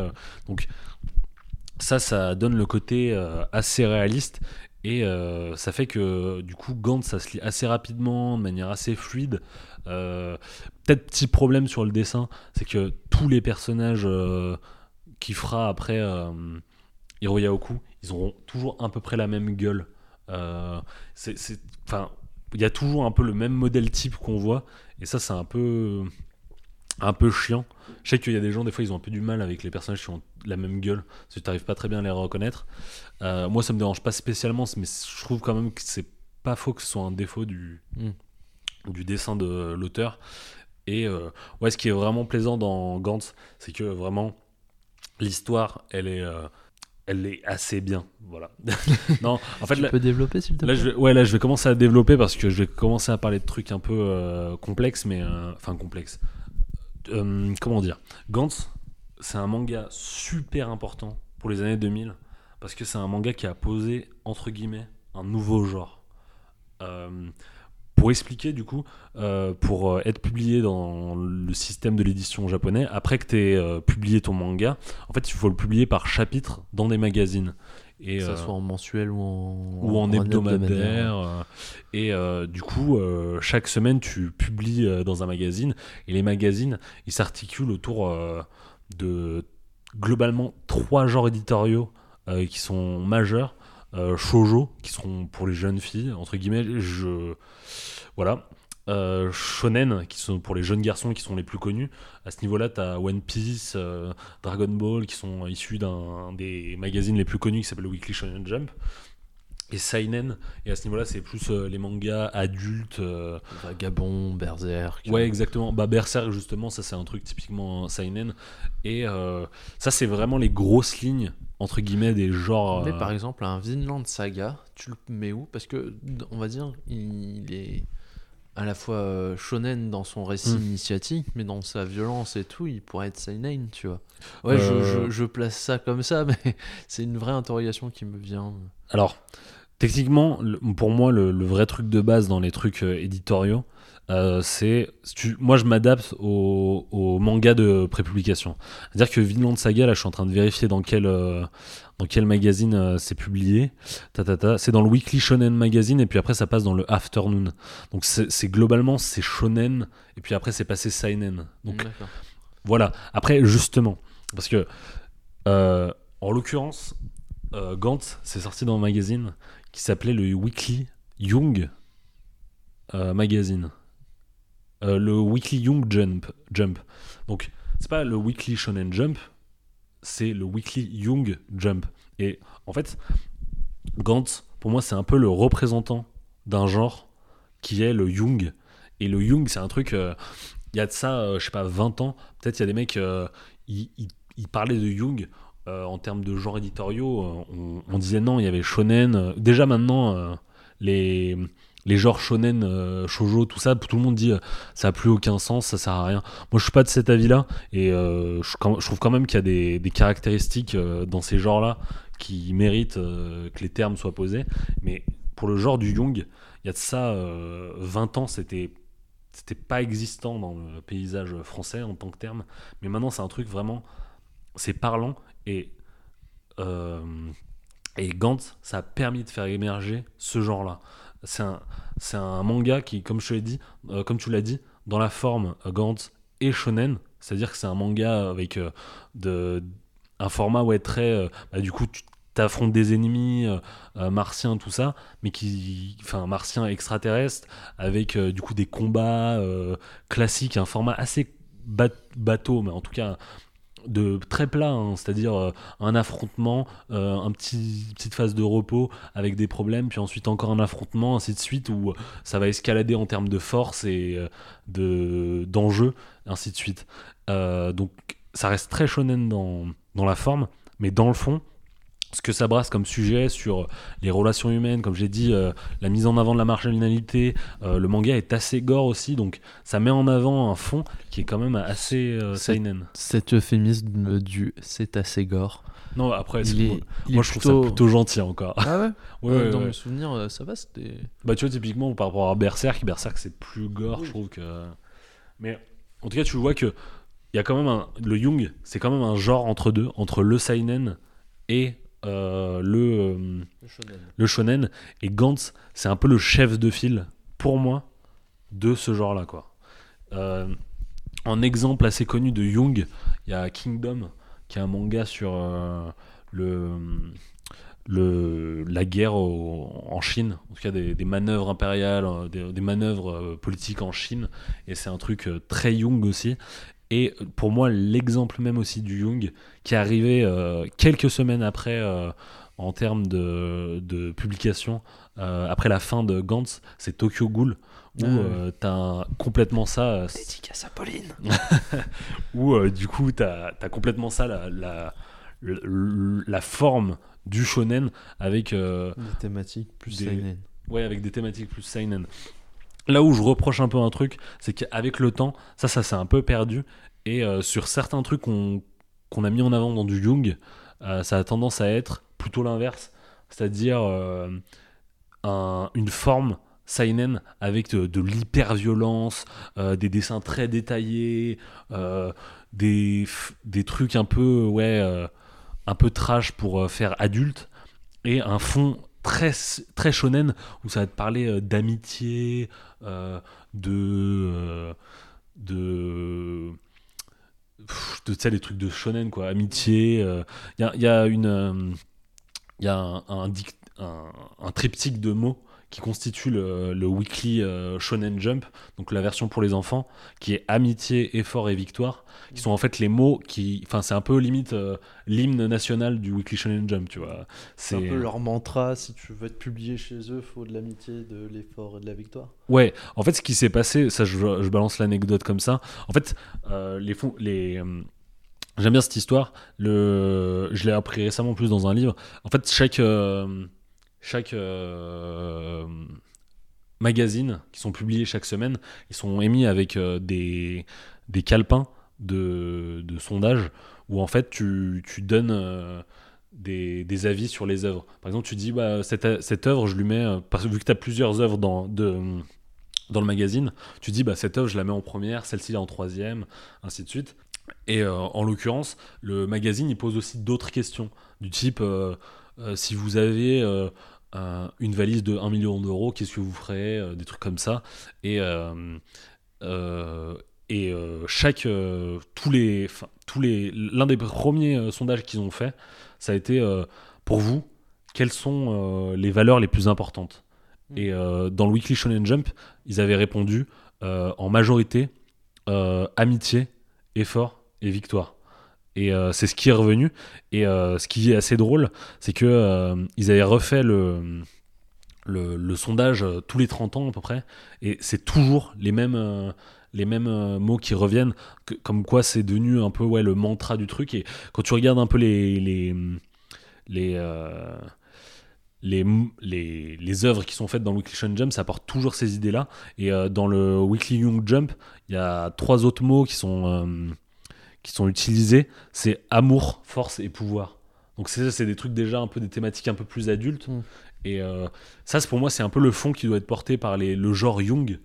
Euh, et malheureusement, je trouve qu'on on a tendance à retomber dans des fonds où euh, on utilise plutôt euh, les thèmes de l'amitié, de l'effort et de la victoire pour faire euh, des œuvres. Mais avec Young. une, une enveloppe euh, ultra violente et tout. Ouais, c'est ça exactement. Et je trouve ce qui, ce qui a un peu flouté ça, c'est des mangas comme justement euh, euh, Gantz ou Tokyo Ghoul, qui étaient aussi quand même un peu violents et un peu travaillés. Comme je l'ai dit, euh, le dessin de Hiroyoku, c'est un des- dessin assez réaliste. Et euh, rapidement, on peut se dire, euh, ouais, ben, euh, je vais faire ça aussi, ça va donner un côté un peu plus euh, adulte à mon, à mon œuvre, quoi. Et du coup, c'est un peu, un peu dommage.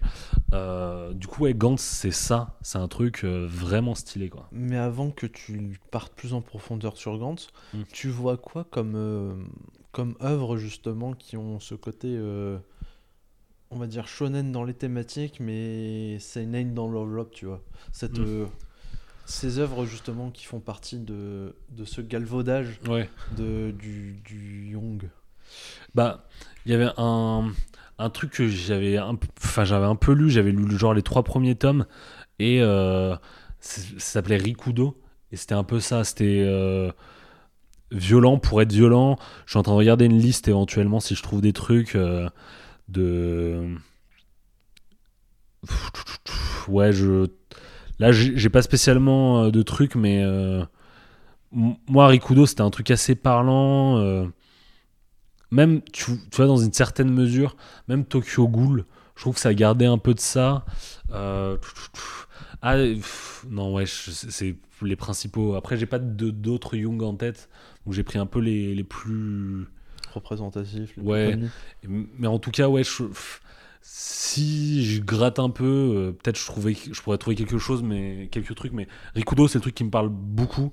Et je trouve aussi que euh, Tokyo l'a eu quand même un, un moment, quoi. Sur la fin, euh, ça commence un peu trop à se shonenifier, tu vois ce que je veux dire à Avoir amitié, fort victoire, euh, plutôt que. euh, amour, force et pouvoir, ça c'est plutôt stylé, tu vois. c'est des trucs qui me parlent plus.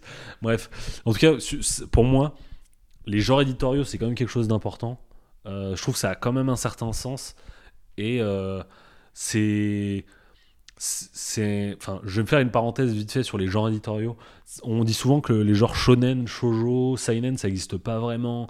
C'est un peu n'importe quoi. Et moi je trouve que ça a quand même une importance euh, notamment parce que il y a un truc très souvent qu'on dit c'est euh, oui euh, regarde tel truc c'est tu vois justement par exemple l'exemple qui est souvent pris c'est Death Note. On dit ouais, Death Note c'est un truc très très violent avec des thématiques un peu lourdes. Donc c'est un seinen alors que non en fait c'est un shonen donc ok je le comprends mais au-delà de ça euh, je trouve que c'est toujours un peu flou c'est des genres hein, donc les genres ça évolue mais je trouve ça toujours un peu flou de dire euh, qu'un manga de sport c'est global tu vois ty- typiquement moi si tu me dis euh, ouais, je veux un manga de sport sur le basket, je trouve qu'il y a quand même une différence entre euh, conseiller, euh, je sais pas, euh, Slam Dunk et Sl- Kuroko Non, mais- Basket. même Kuroko's Basket et Reel, tu vois. Oui. Reel, c'est un manga sur euh, le basket handisport et euh, qui est assez réaliste, assez adulte. Et euh, Kuroko's Basket, c'est un manga très shonen où euh, ça fait. Où les types ont des pouvoirs, quoi. hein, Ouais, littéralement. Les mecs en- rentrent dans des zones, n'importe quoi, ils font des trois points, n'importe où sur le terrain. Bref, c'est c'est mon avis personnel, mais je pense que les, les- genres éditoriaux, ils ont quand même une forte importance. Mm. Donc voilà à peu près sur, sur les genres éditoriaux et sur. Enfin, Gantz, c'est quand même un peu pour moi le chef de file du Jung. Et c'est un peu, euh, je veux dire, euh, matrixer des gens sur un. Enfin, je trouve que le Jung, c'est quand même un, genre qui peut très très facilement être attractif pour tout le monde. Euh, je trouve que par exemple, il y a un manga qui, est un peu, qui est même complètement shonen, mais qui est quand même dans l'entre-deux, qui a assez bien marché. C'est c'est l'attaque des Titans Oui. tu vois, où c'est du shonen, hein, c'est clair, euh, mais il y a quand même un entre-deux assez flou qui ferait que s'il serait sorti dans un Young, j'aurais complètement compris. Euh, shonen, j'arrive à l'expliquer aussi, mais c'est ça, le, euh, le genre du Young, ça a quand même euh, lancé des trucs où, en France, je trouve que il y a beaucoup de, de personnes qui s'intéressent principalement au genre Young plus qu'au shonen ou aux trucs comme ça, quoi. Ça a permis, ça a permis d'ouvrir un peu le marché en fait. Ouais, c'est un- c'est- je trouve que c'est une porte d'entrée assez. Un autre lectorat en fait. Ouais. Voilà, voilà. Euh, sur Gantz, qu'est-ce que je peux te dire d'autre? On parlait tout à l'heure des, des fins nulles à chier. Euh, tu sais que des fins où, euh, à la fin du- d'un truc, les gens ils se sont dit, enfin tout le manga c'est de la merde, Mm. ou toute l'œuvre c'est de la merde. Gantz, euh, moi je me suis arrêté assez drôle. Je lisais Gantz et tout chaque euh, mois et tout, je kiffais bien. Et je me suis arrêté pile au dernier arc, avant que le dernier arc débute, en me disant ouais là ça me correspond plus trop. Je m'étais remis que très longtemps plus tard. Et euh, j'avais pas eu trop les échos sur la fin, mais ce que j'avais entendu c'est ouais la fin elle est vraiment flinguée. Et à l'époque, les retours sur le moment, ça a été très. La fin elle est nulle. Et je suis pas tout à fait d'accord avec ça. Il y a un truc qui consiste à dire, vu que Gantz c'est un manga, euh, c'est un manga euh, qui met en scène euh, des personnages qui vont tuer des extraterrestres à chaque fois. Je l'ai pas dit, mais du coup, en tuant ces extraterrestres, ils vont gagner un certain nombre de points. Et ces points, ils vont pouvoir en faire quelque chose plus tard. C'est dans cette mécanique-là, il y a beaucoup de gens qui disent que Gantz, c'est un manga sur le jeu vidéo et euh, qui a une forme, en tout cas, euh, Très vidéoludique. très euh, vidéoludique, ouais. Et le fait qu'il a fait un manga qui s'appelle Zero One avant, qui parle de jeux vidéo, ça va être très fortement ça. Et du coup, beaucoup de gens ont expliqué la fin un peu nulle de Gantz en se disant, ouais, c'est une, c'est une fin de jeu vidéo. En fait, moi, je, suis- je, je suis pas sûr que ce soit une fin de jeu vidéo en mode super. Tu sais, à la fin des jeux vidéo, à l'époque, t'avais un truc genre euh, congratulations, point barre. Mm. Voilà, c'est la fin de Gantz, c'est limite ça. Mais je trouve pas que ce soit l'inspiration, elle vienne de ça. Je pense plus que la, la, l'inf- la réfé- la référence, c'est le cinéma en général. L'auteur, c'est un immense fan de cinéma. En vrai, je l'ai pas trop martelé jusque-là, mais le mec, c'est un ouf. Il a un compte Twitter. Toutes les, tous les jours, il poste ses figurines euh, Hot Toys super réalistes de euh, personnages euh, de films. Donc il a le Terminator, il a Marty McFly, il a tous les persos. Et il kiffe tellement ça que dans, les, dans, dans, dans Gantz, il dessine des persos en lien avec les films. À un moment, t'as t'as complètement Lara Croft. Mais pas Lara Croft du jeu vidéo, hein, t'as Lara Croft de euh, Angelina Jolie. Angelina Jolie. T'as euh, t'as, euh, des, des extraterrestres du coup qui font référence à des humoristes et acteurs euh, japonais. T'as des vampires euh, qui sont vraiment des vampires style Blade, tu vois, à l'époque, stylé et tout. Donc t'as vraiment ça dans, dans Gantz. Et du coup, la fin de Gantz, c'est une fin happy ending de film, tu vois. C'est la fin de Independence Day, tu vois. C'est pas la fin, euh, c'est pas une fin spécialement de jeu vidéo. Je trouve que c'est plus une, fin que j'arrive à voir euh, et sur laquelle j'arrive à faire des liens avec des films que euh, une, une- fin congratulation de jeu vidéo, quoi. Ça, c'est mon avis. Et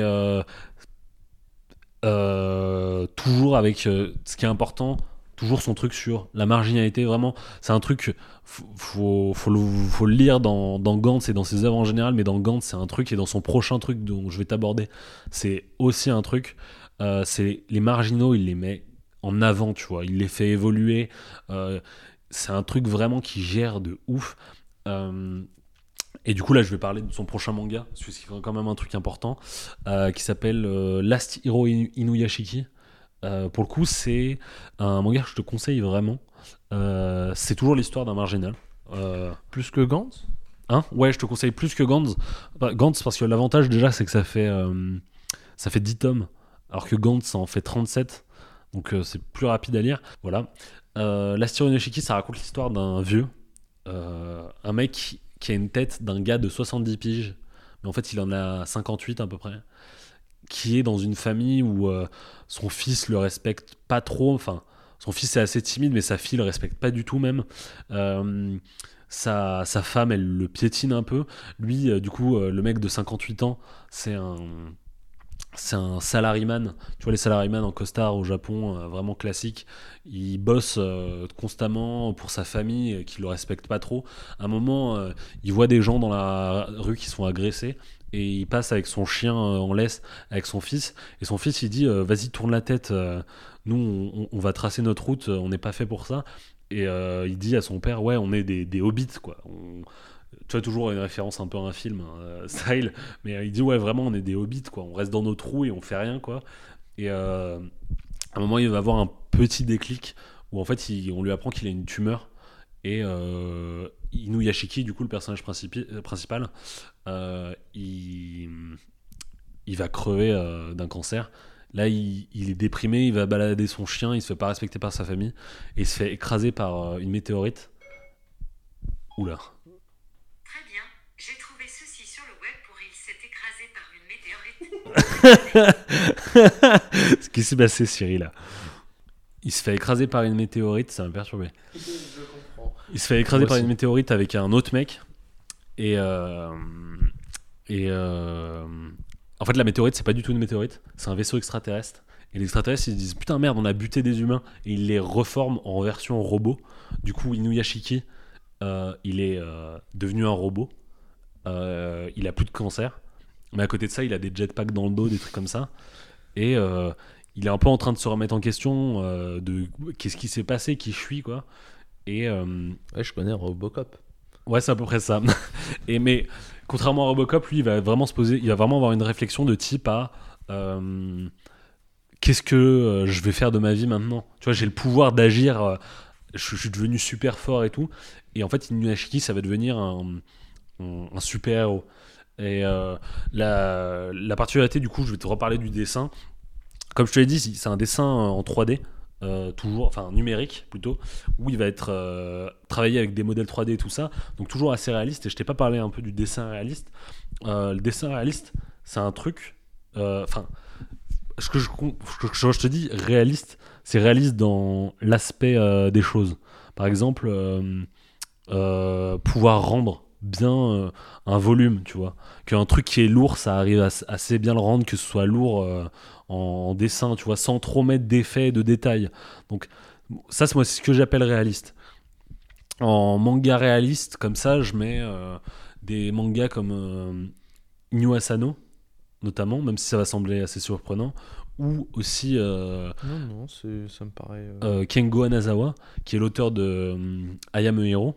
Et en fait, ils ont, ces trois auteurs, ils ont une particularité, c'est qu'ils travaillent beaucoup sur le numérique avec euh, des modèles photos qui prennent en photo, qui retravaillent, ou des modèles en 3D qui, qui travaillent. Et du coup, tu vois, On revient un peu au niveau du concept de la rotoscopie, en fait, presque. Ouais, exactement, ouais. Tu vois, on, on- on reboucle. Euh, mais du coup, ouais, ça donne ce côté réaliste. Mais il y a un problème que, dont je t'ai toujours pas parlé, c'est que, euh, en fait, le côté réaliste en, en- en bande dessinée, euh, ça apporte un, un désagrément qui est que ton image, elle va être figée. Euh, typiquement, ça, comme je te dit, c'est des photos euh, ou des éléments 3D qui sont retravaillés, mais euh, sur lesquels on peut juste apposer des, des, effets mais la réalité, elle reste présente. Du coup, ça fige ton image Et je sais pas si t'as la ref, mais ça fait photo-roman. Roman photo. Je sais pas si tu vois ce que vois ce que c'est. Tu- c'est- T'as t'as la ref ou pas? Oui, je vois ce que c'est un roman photo. Du coup, ouais, je, je t'explique quand même, on sait jamais.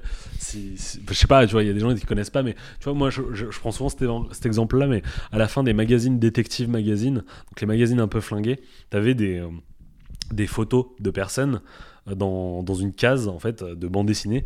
Sauf qu'au lieu que c'était des dessins, c'était des photos de personnes avec des bulles où ils disaient, euh, oh, bah, je vais euh, aller manger un- une pastèque, euh, des trucs comme ça. Et du coup, ça fait photo-roman, et l'inconvénient du pho- photo-roman, Du roman photo. du roman photo, c'est que ça fait très très figé. Tu vois, t'es Mhm. d'accord, c'est c'est plat Bah, quoi. le- Ouais, t'as pas cette impression de mouvement en fait. Ouais, c'est pas vivant. Et euh, pour contrer ça en bande dessinée, euh, quand t'as un dessin réaliste euh, comme certains auteurs que je t'ai évoqué, il y a différents moyens. En l'occurrence, par exemple, l'auteur de Bonu Poon Poon, il- je trouve que sa technique à lui, c'est un peu mettre en avant ses personnages en leur donnant un peu des, des physiques pas disproportionnées, mais les faire se détacher un peu. C'est-à-dire que les personnages de, de l'auteur de Bonu Poon Poon, Inu Asano, ils ont des visages qui font très cartoon. Ouais, en fait, un cartoon réaliste.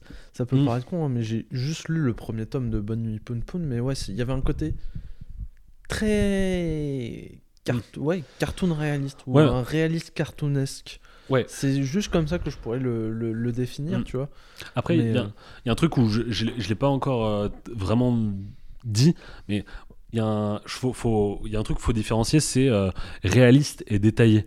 Tu vois, typiquement pour moi, Berserk, on en reparle beaucoup aujourd'hui, mais Berserk, Il est c'est pas réaliste, c'est détaillé, tu vois.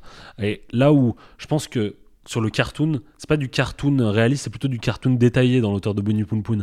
Et là où on le voit, ces cartoons, c'est euh, qu'il a tendance à exagérer euh, les réactions de ses personnages avec des gros yeux, des choses comme ça. Euh, L'auteur de I Hero, lui aussi, il a le même truc où il exagère un peu les visages de ses personnages, même il exagère complètement les visages de ses personnages. Et euh, l'auteur de I Hero et l'auteur de Gantz, Hiro Yaoku, et surtout le Hiro Yaoku, Hiro Yaoku, il a pas ce truc d'exagérer les traits de ses personnages. Du coup, ils font un autre truc qui est un peu à double tranchant, c'est-à-dire que euh, pour avoir un dessin, quand tu as un dessin réaliste, euh, le truc c'est de rapprocher ton dessin le plus possible de la réalité. Et pour rapprocher ton dessin de la réalité, c'est de réduire les, temps morts entre les actions. C'est-à-dire que, euh, imaginons qu'une, je vais dessiner, on va dire une, ouais une une bande dessinée classique. Une personne, euh, elle va faire une action, elle va se lever d'une chaise, elle va euh, couper, euh, elle va se, elle va aller poignarder quelqu'un au couteau. Si quelqu'un le dessinait classiquement, il va faire le mec qui se lève, la personne qui va se jeter sur l'autre personne au couteau et l'impact. Donc en trois cases, c'est résolu. Mais maintenant que tu as un dessin réaliste, si tu fais ça, tes actions, en fait, elles sont tellement séparées dans le temps avec tes cases que ça va donner l'aspect figé à chacune de tes actions. Et le truc, c'est de, de raccourcir tes actions et mettre en tout cas des cases transition entre. C'est-à-dire qu'au lieu de faire euh, la personne qui se lève, puis elle s'élance au couteau, tu vas faire la personne euh, prend un mouvement d'appui sur la chaise, elle se lève, elle s'élance. Dans son élance, elle, euh, dans son lancement, elle, elle jette son bras en arrière pour vraiment découper le mouvement au maximum. Et en fait, comme ça, ça rapproche ton, ton, ton dessin du réel. Et dans, pour Hiroyaku, je trouve ça intéressant, c'est que c'est un mec qui est très référencé dans le monde du cinéma. Et je trouve que c'est un truc qui rapproche aussi euh, ton dessin du cinéma. Oui, bah, on retrouve presque le principe, tu sais, du, des premiers euh, éléments pour, à filmer, tu sais, où il... Il répétait des images Ouais, plusieurs voilà, fois. euh, Exactement. exactement. Tu sais, genre les, les, les personnages phares Mm. et tout, euh, Mais dans, les, dans les trucs circulaires, Mm. dont j'ai oublié le nom. Euh, et du coup, comme je te l'ai dit, c'est à double tranchant. C'est-à-dire que d'un côté, euh, tu vas faire un truc assez euh, réaliste, mais aussi assez fluide. Mais de l'autre côté, c'est-à-dire qu'au lieu de représenter une action en trois cases, tu l'as représentée en peut-être 10 cases. Du coup, ton action, elle se lit beaucoup plus rapidement. Et ça, c'est un reproche qui a été fait à l'auteur de, de Gantz, sur euh, Inashiki, c'est que son manga, il se lisait trop rapidement. Et en fait, c'était... euh, ça a été euh, un gros gros reproche de, l'auteur, c'est que en fait dans un, dans un truc où tu achètes un tome qui va être sorti tous les mois, oh, tu veux pas avoir un tome qui se lit euh, très très rapidement en fait. Tu veux un truc sur lequel tu vas pouvoir te poser, un truc que tu lis en une demi-heure plutôt qu'en dix minutes. Et euh, du coup, toujours quand je te dis, t'as- enfin là du coup je t'ai fait la parenthèse dessin, je vais repasser sur la parenthèse histoire. T'as toujours ce truc de la marginalité avec euh, ce vieux qui est un peu rebut de la société et rejeté par sa famille. Inuyashiki, je connais pas ce que ça veut dire en japonais, mais Inu, c'est le terme pour dire chien. Donc tu vois, il y a quand même un truc de servilité euh, sur le personnage. Et euh, il y a toujours cette, montée en puissance à vouloir le mettre en avant. Et euh, pour, à la fin, conclure sur une happy ending. Et là, je trouve que ça commence à être un peu fort parce que... Enfin, un peu fort. Ça commence à tourner autour du, de l'auteur parce que là, on commence à voir en fait le, le problème. C'est que tous ces mangas, en fait, ils se construisent de cette manière-là. C'est que tu as un auteur, un personnage marginal qui va évoluer au fur et à mesure pour aboutir à une happy ending.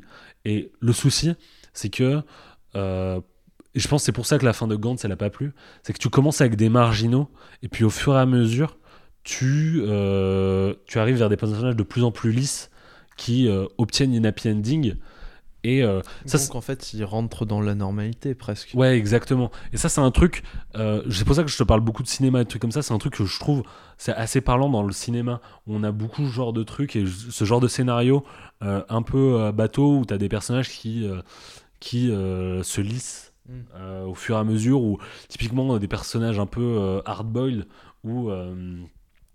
Ou au fur et à mesure avec un enfant ou je sais pas quoi, ils vont commencer à se rendre compte que ah non en fait la vie c'est différent et Ah Non, moi j'allais prendre le plus les nerds presque. Hmm. C'est bah, le, le personnage des nerds, ouais, ils sont mis au banc, puis en fait, ils vont arrêter Hmm. de jouer à leur jeu de plateau, ou ce genre de choses, et, et faire des vrais trucs, ou ce genre de choses. ouais.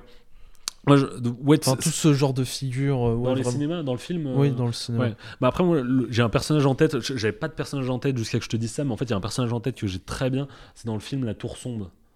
Euh, c'est une adaptation d'un livre de Stephen oui, King. je sais, il faut que je le lise. dans- euh, le Tu l'as roman. vu le film ou pas? Non, je l'ai pas vu. Le fi- Matthew McConaughey et Idri. euh, Et Idris Elba. Ouais. Et en fait, Idris Elba, il commence en étant un mec super euh, hard-boy, vraiment euh, violent et tout. Et en fait, avec un gamin, il se lisse à fond et il devient un peu dans la normalité, quoi. Donc, en fait, Hiro Yaoku, c'est un mec, il aime le cinéma, il le met assez bien en avant dans ses mangas, comme je te l'ai dit, euh, de manière quand même plus subtile que eh, euh, Toy Story, quoi. Là, je trouve que Hiro, Ka- Hiro Yaoku, c'est vraiment un mec qui a- arrive assez bien au- à rendre hommage au cinéma Dans sa globalité. dans sa globalité. Euh, donc, il y a un truc que je veux balancer comme ça sur l'Astiro Inashiki. Je vais balancer, je vais pas argumenter. Je pense que c'est l'un des mangas les plus importants en France dans les années 2010. Voilà, fin de la, la conclusion. Point. Non, c'est juste que il y a un truc super bizarre. J'ai rencontré 3-4 personnes euh, dans ma vie qui lisaient très peu de mangas, qui débutaient un peu euh, leur apprentissage, tu vois, leur truc comme ça, et qui m'ont dit Ah euh, ouais, j'ai commencé avec l'Astiro Inashuki, maintenant je lis plein de mangas, tu vois. Et ça a été un truc, euh, je sais pas pourquoi, mais j'ai l'impression que l'Astiro Inashiki en, en France ça a super bien marché et qu'il y a une grosse fanbase autour de, de cette œuvre, euh, et c'est plutôt, euh, plutôt chouette. Voilà, voilà. Euh, je vais terminer avec deux trucs. Là, actuellement, il est en train de faire un manga qui s'appelle Gigante. Et toujours, t'as les mêmes lubies du perso. Je te laisse voir si tu veux. si tu Des veux meufs à gros seins. Ouais, il y a des meufs à gros seins toujours. hein. Ça, ça change pas. Mais tu vois, quand je te dis. euh, quand je te dis, tu vois, les, les actions découpées, surdécoupées, je trouve que ça- cette case, ces cases-là, elles sont assez euh, représentatives. Ça se lit dans le sens euh, inverse. hein, je sais pas si tu veux. ouais. Du coup, tu vois, c'est des trucs, des actions qui sont très peu. T'as une action qui est, enfin, très rapide, mais Mm. qui est euh, découpée en plein de cases pour raconter quelque chose d'assez court en soi. Mm. Et euh, du coup, l'histoire là, ça raconte euh, un mec, ça raconte l'histoire d'un mec qui, d'un mec, ouais, si, d'un mec qui veut faire un film, je crois, et qui euh, est amoureux en même temps, en tout cas qui a une lubie sur une actrice pornographique.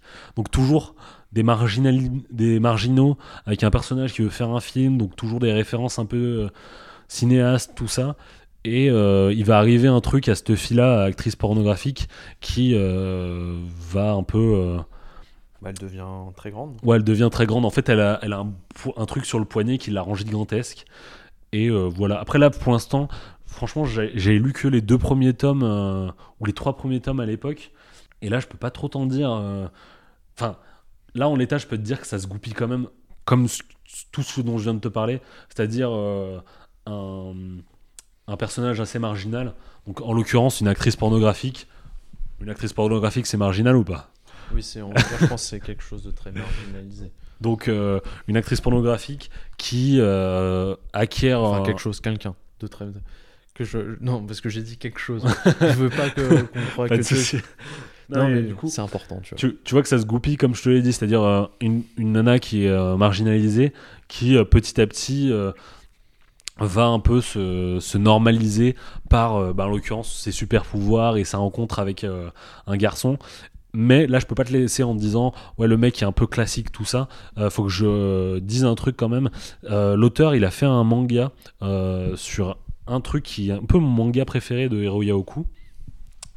J'ai pas du tout le nom du truc, mais c'est l'his- c'est l'histoire d'un d'un ikikomori. Tu vois ce que c'est un ikikomori ou pas? Pas du tout. Un ikikomori, c'est un truc euh, très japonais, mais qui en même temps, je crois qu'il y en a certains en France.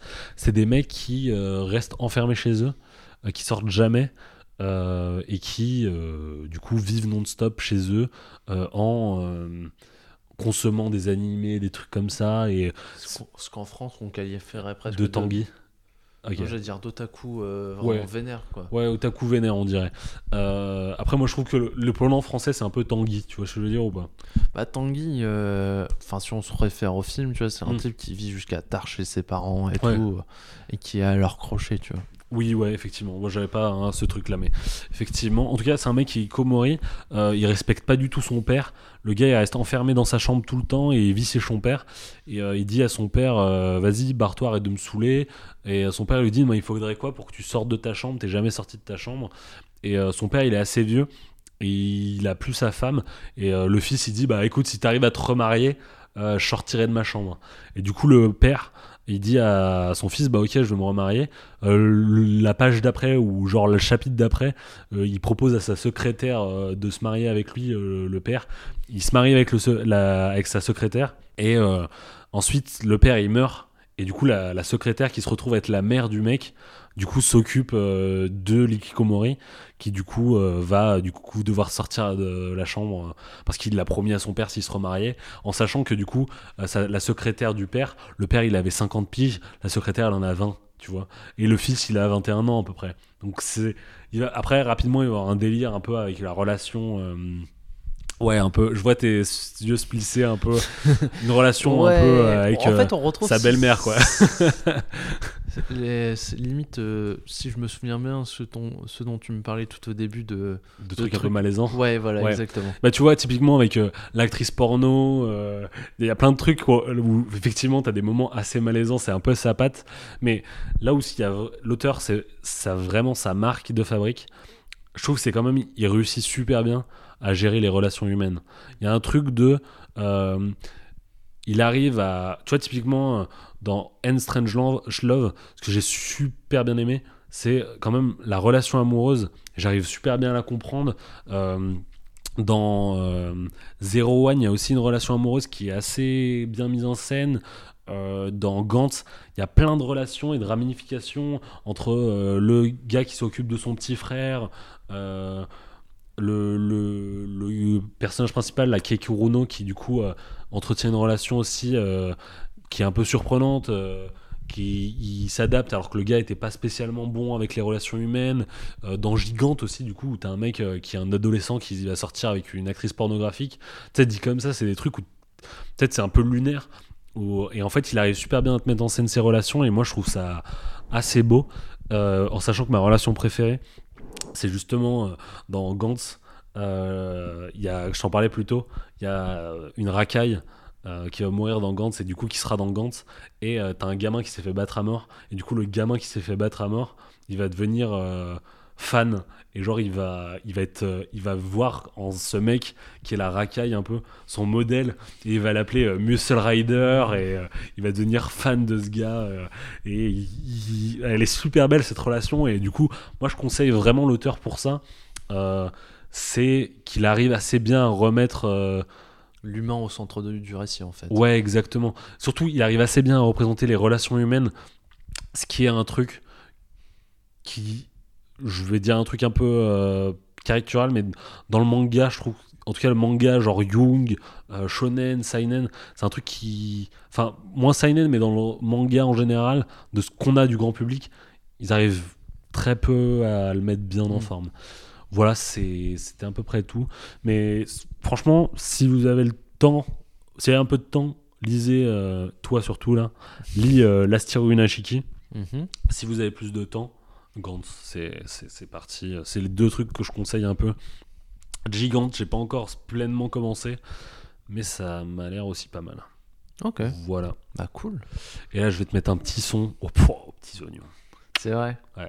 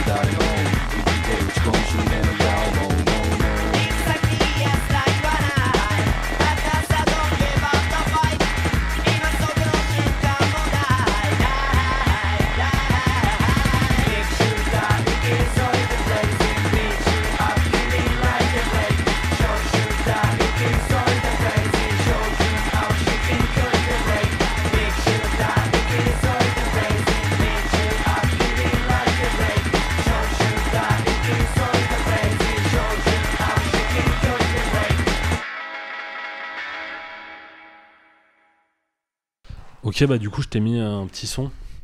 Euh, ça a été le, c'était le générique de l'animé de Gantz. Euh, Mhm. Voilà. Euh, à savoir, ça, c'est un truc dont je parle pas trop. Euh, moi, je suis pas trop un mec des animés, tout ça. Mais ce qu'il en est, c'est Arrête que... de faire ton pseudo puriste. non, moi je lis les mangas, oui. Oh non, quand il y a des bons animés, je- franchement, je, je- je conseille. Tu vois, genre Demon Slayer, l'animé, vraiment bien. En l'occurrence, tous les trucs qui ont été adaptés de Hiro Yaoku, je conseille pas du tout. Euh, genre l'animé Gantz, je conseille pas. Je crois qu'il y a la VF la plus flinguée de l'histoire des VF dans l'animé Gantz.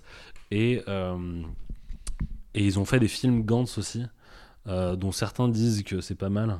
Euh, je suis pas de cet avis-là. Donc je- franchement, touchez pas trop, euh, restez loin de, de- Des de- adaptations. Je voulais juste pas me permettre de traiter un peu euh, de euh, l'Astiru Inashiki, euh, parce qu'il y a une adaptation animée, mais euh, je sais pas ce que ça vaut. Mais j'ai vu quelques trucs passer, ça m'a pas l'air non plus euh, chef-d'œuvre. Voilà, donc euh, c'est un peu la fin. Je m'excuse pour ma partie, au début j'étais un peu clacos. Et puis t'as euh, repris du poil de la bête au fur et à mesure. Ouais, ça m'a ça m'a permis de me réveiller. Donc euh, je m'excuse. Voilà. Voilà, t'as des trucs sur lesquels tu dois t'excuser, Antonin bah moi je vais juste faire mon mea culpa par rapport à un truc sur- dans par rapport à l'épisode 2 où je disais que Seth Oh putain, ouais, ça c'est chaud le par dieu euh, à tête de chacal. Ouais, la- Mais c'était ça c'est ta faute dans tu- le forêt. ouais, je- je- alors, je peux, je- tu, tu mets euh, la faute sur moi, mais tu sais que moi j'ai eu pas mal de retours me disant non, mais pas du tout. Seth, c'est pas du tout ça. Mais c'est qui euh, ce gars là qui dit que Seth c'est la tête de chacal? Non, ça va pas du tout. euh, ça se prétend euh, historien, tout ça. Je me suis jamais ré- acclamé égyptologue. Mais à la- lorsque j'ai réécouté vraiment le truc, j'ai fait Oh putain, j'ai dit cette connerie. oh, oh, shame on me. Non, en fait, euh, bah, le dieu à tête de chacal, c'est Anubis. Et euh, en fait, Seth, Euh, alors, il a une tête soit d'un animal inconnu. Enfin, ce serait selon. je peux te donner un conseil oui. dans les mea culpa. Évite de détailler parce que c'est Mhm. le coup à faire un mea culpa dans le prochain truc. C'est vrai. Donc, on va couper tout ça. et je dirais juste que Oui, 7, c'est pas le dieu à tête de chacal, ça c'est Anubis, et que. Voilà, c'est tout. T'es sûr que Anubis c'est la tête de Jagan Ah oui, c'est Anubis, le... Ok, ok. C'est ton seul mea culpa? C'est mon seul, écoute pas. Euh, Moi, j'ai rien à m'excuser. Moi, je crois que j'avais pas spécialement de faire de. Ah si, j'avais un truc en mea culpa. Euh, je crois que j'avais dit Denis Lamalice. Il faisait partie des roues dans la pop culture. Et En Euh, fait, non. En fait, non, roux, il, il est pas roux, Denis Lamalice, je crois, il est blond. Mais euh, surtout, euh, il y a un truc que j'ai pas parlé, pourtant à la fin du podcast, j'avais en tête. Euh, quand j'étais plus jeune, je regardais euh, un- un- une chaîne YouTube, enfin une chaîne Dailymotion même, un truc Dailymotion qui s'appelait le Mogi Aspi Show. Je pense qu'on en a déjà parlé. Et euh, ils avaient fait. Ils faisaient souvent des dossiers, des trucs comme ça. Ils avaient fait les roues dans le jeu vidéo. Et donc, euh, ils auront des refs. euh, J'ai vu le- leur premier truc, euh, leur première partie sur YouTube. Elle y est. regardez les roues dans les jeux vidéo. Et on n'a pas trop parlé des roues dans la pop culture. Donc, Ouais, c'est y a besoin d'un peu- complément. Ils ont notamment parlé de Asuka dans, dans Evangelion. D'accord. Et effectivement, les roues, elle a du fort caractère. Mm. Donc, j'avais pas du tout pensé, mais ouais, effectivement. Donc, ouais. sinon, ouais, vraiment petit détail. Mais en fait, j'avais pas capté lorsque tu m'avais dit, euh, genre, Eh, est-ce qu'elle est bonne votre blanquette que- de veau? que c'était une référence à OSS 117 Ah, ok, mais franchement, même moi, j'avais pas la ref. Ah bon? Non, je rigole. Je suis sûr que j'ai la ref au 77. Mais voilà, c'est. bah, récemment, j'ai maté la vidéo de la chaîne euh, YouTube Calmos sur la question, sur euh, OSS 117, et j'ai fait Ah oui, c'est ça. Mais sauf que moi, vu que je. sans- OSS, OSS 117, j'ai vu, j'ai regardé, mais je suis pas comme certains aficionados, j'ai pas recollé tout de suite, mais c'est après. T'es pas le genre à, réf- à sortir les, les références. euh, Ah là là. Antonin. En tout cas, pas ce, ce genre-là. Toi, c'est plus Camelot. non, même pas. je ne te permettrai pas. Et, euh, et non, moi, ce que je vais juste te dire, c'est bon, qu'est-ce que tu vas nous raconter comme histoire? Bah, attends, petit générique.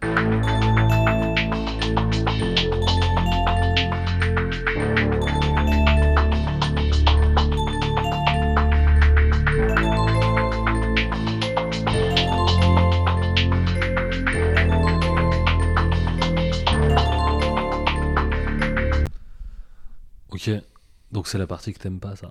Du coup, J'ai. J'ai pas dit ça du coup, ouais, je vais te parler de- d'un truc euh, toujours euh, spooky, un peu mystérieux, euh, voilà, voilà, un peu étrange. Voilà. Euh, je vais te parler d'un truc un peu drôle. Jusqu'alors, je suis un peu. L'histoire, elle était un peu flinguée. Là, je vais te parler d'un truc un peu archéologique, donc ça va peut-être te parler. Un, peu- un peu archéologique, tu vois. La, la notion de un peu, elle est importante. Euh, je vais te parler des Oupart. Ça te dit quelque chose ou pas? Non, là, ça me dit rien. Oupart, c'est un anagramme, je crois c'est comme ça qu'on dit, de Out of Place Artifact. Mhm. Tu vois ce que ça veut dire ou pas? Oui, je. euh, si je prends littéralement des artefacts, euh, on va dire qu'ils ne sont pas à leur place. Exactement. Du coup, je vais te parler de certains trucs qu'on assimile un peu à des choses mystérieuses euh, par mégarde ou des choses comme ça. Tu vois, typiquement, euh, l'un des exemples les plus connus, c'est euh, une fresque, une fresque dans un hiéroglyphe. Quoi? Enfin, Une fresque. Un hiéroglyphe Oui. où, euh, où on voit un hélicoptère, par exemple. Tu vois, genre ça, ça, ça te dit quelque chose ou pas? C'est assez connu. euh, Euh, oui. Ou encore, tu vois, des fresques où, euh, où bah, justement, c'est pour ça, ça euh, tu vois, tu vois une lumière dans le ciel. Enfin, un- une sorte de rond dans le ciel avec une lumière. Et ils disent, ouais, c'est dans cette fresque-là, c'était un ovni. Tu vois, des, des- Mhm. des gens, ils disent ça. Mhm. Donc ça, c'est des out of place artifacts. Et en général, c'est souvent assez drôle. C'est souvent faux. Oui, justement. Mais du coup, je veux t'en parler. Parce que c'est très, très, très, très drôle.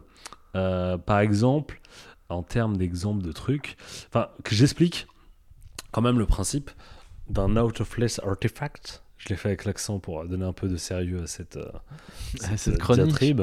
Ce sera le seul moment, je pense, où il y aura du sérieux. Ouais, quel enfoiré. Euh, le principe, c'est un mec qui trouve un truc chelou à un endroit et il se pose la question qu'est-ce que c'est? Typiquement, tu vas me dire, hein, vu que toi t'es es dans ces bails-là un peu, imaginons que je trouve une perceuse dans une pyramide ensevelie. Mhm. Toi, tu, tu feras quoi comme étude pour dire pourquoi, qu'est-ce qu'elle fout là, cette perceuse? Bah, je te dirais, Hum, c'est Tintin et les cigares du pharaon. Il y a, il y a une perceuse dans ton Non, bah non, c'est une cité, une euh, Tintin et les cigares du pharaon, c'est un peu une une pyramide enfouie où en fait il y a le labo des trafiquants et tout, il y a des réunions secrètes. euh. Oui, c'est possible. Mais en termes d'archéologie, comment est-ce que tu ferais pour prouver que c'est un truc euh, de l'époque ou un truc comme ça? Bah, tu fais bah Des relevés, c'est des, c'est- c'est une question un peu piège parce que tu vois, tu fais des relevés, des trucs comme ça. oui voilà, et de toute façon En- tu te dis, euh, bah là cette euh, perceuse, on va dire, elle, elle pouvait pas être là, tu vois, cette Ouais, mais- perceuse Dyson. euh, Justement, ce que je veux dire, c'est qu'en tant que. euh, Il faut que tu fasses un truc un peu sérieux pour oui, dire. on bah, fait en un fait, truc un peu là. sérieux, mais je vais pas te décader. Ty- Typiquement, si tu trouves dans une couche euh, sédimentaire de je sais pas quoi, un niveau super bas, une brosse à dents.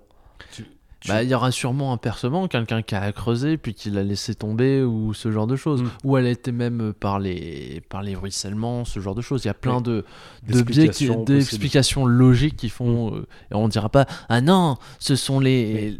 Homo erectus se laver les dents avec une brosse à dents. Mais t'es d'accord, tu vas faire des relevés, des trucs pour quand même. euh, Et que, euh, oui, app- développer. appuyer que ça, c'est. euh, Oui, bien sûr. Tu vois, il y a- euh, Oui. En général, ce qui se tout. passe, c'est que les gens ils prennent en photo ces, ces trucs-là et ils disent Regardez, c'est chelou quand même.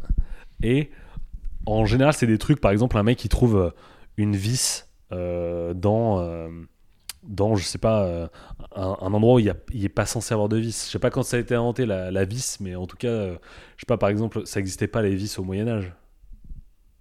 Bonne question, mais je vais pas te répondre parce que j'ai pas envie de dire de bêtises. Donc faut arrêter de me poser des genres de questions sans m'avoir préparé. Pourtant, je t'avais prévenu que j'allais parler de ça un peu. Non, tu m'as pas dit que tu allais me parler de la vis au Moyen Âge. Euh, en truc comme ça, enfin, en général, ce genre de truc, c'est souvent des artefacts qu'on va, euh, des, des objets qu'on va trouver, auxquels on va attribuer une origine extraterrestre parce que trop, c'est dé- drôle. trop développé à l'époque ou euh, que ça a pas sens que ce soit là. Par exemple, euh, un des trucs les plus connus, je sais pas si tu connais, en nous part connu, c'est la pile électrique de Bagdad. Ça te dit quelque chose ou pas?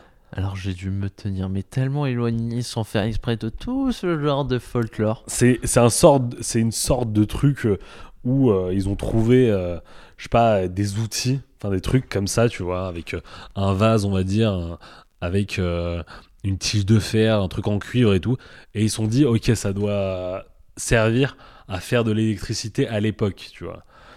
Et en général, ce qui se passe en fait dans ces trucs-là, c'est que c'est des mecs qui projettent leur envie sur des trucs. Oui. Et ça. Là encore, ça reste assez respectueux parce que. Je- T'es en train de t'arracher les cheveux, mec. Là, là, ça, reste, ça reste assez respectueux parce que, quand même, on lui attribue une origine humaine.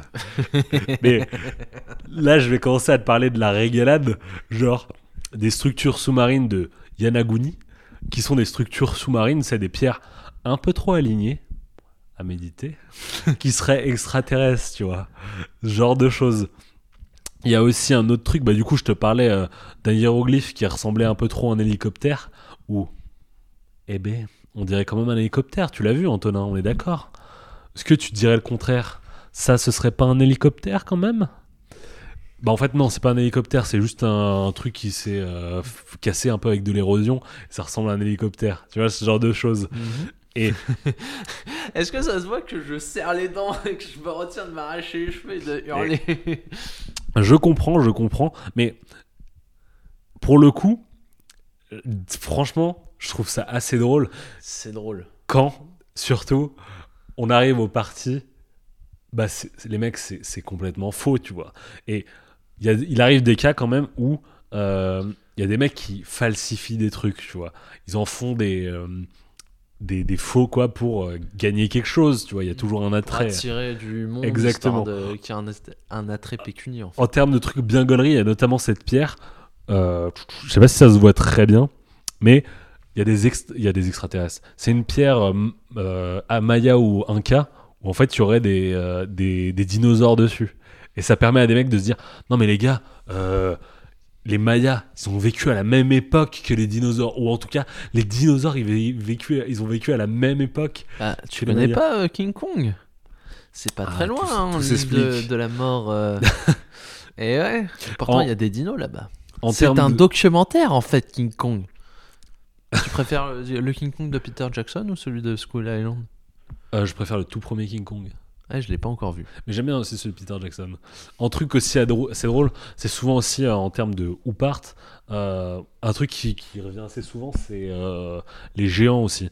Par exemple, le géant de Cardiff, qui a été un mannequin créé pour faire croire qu'on avait retrouvé un, géant dans, dans un endroit pour ensuite exploiter ce, mensonge et en fait dire ah, venez voir le géant de Cardiff.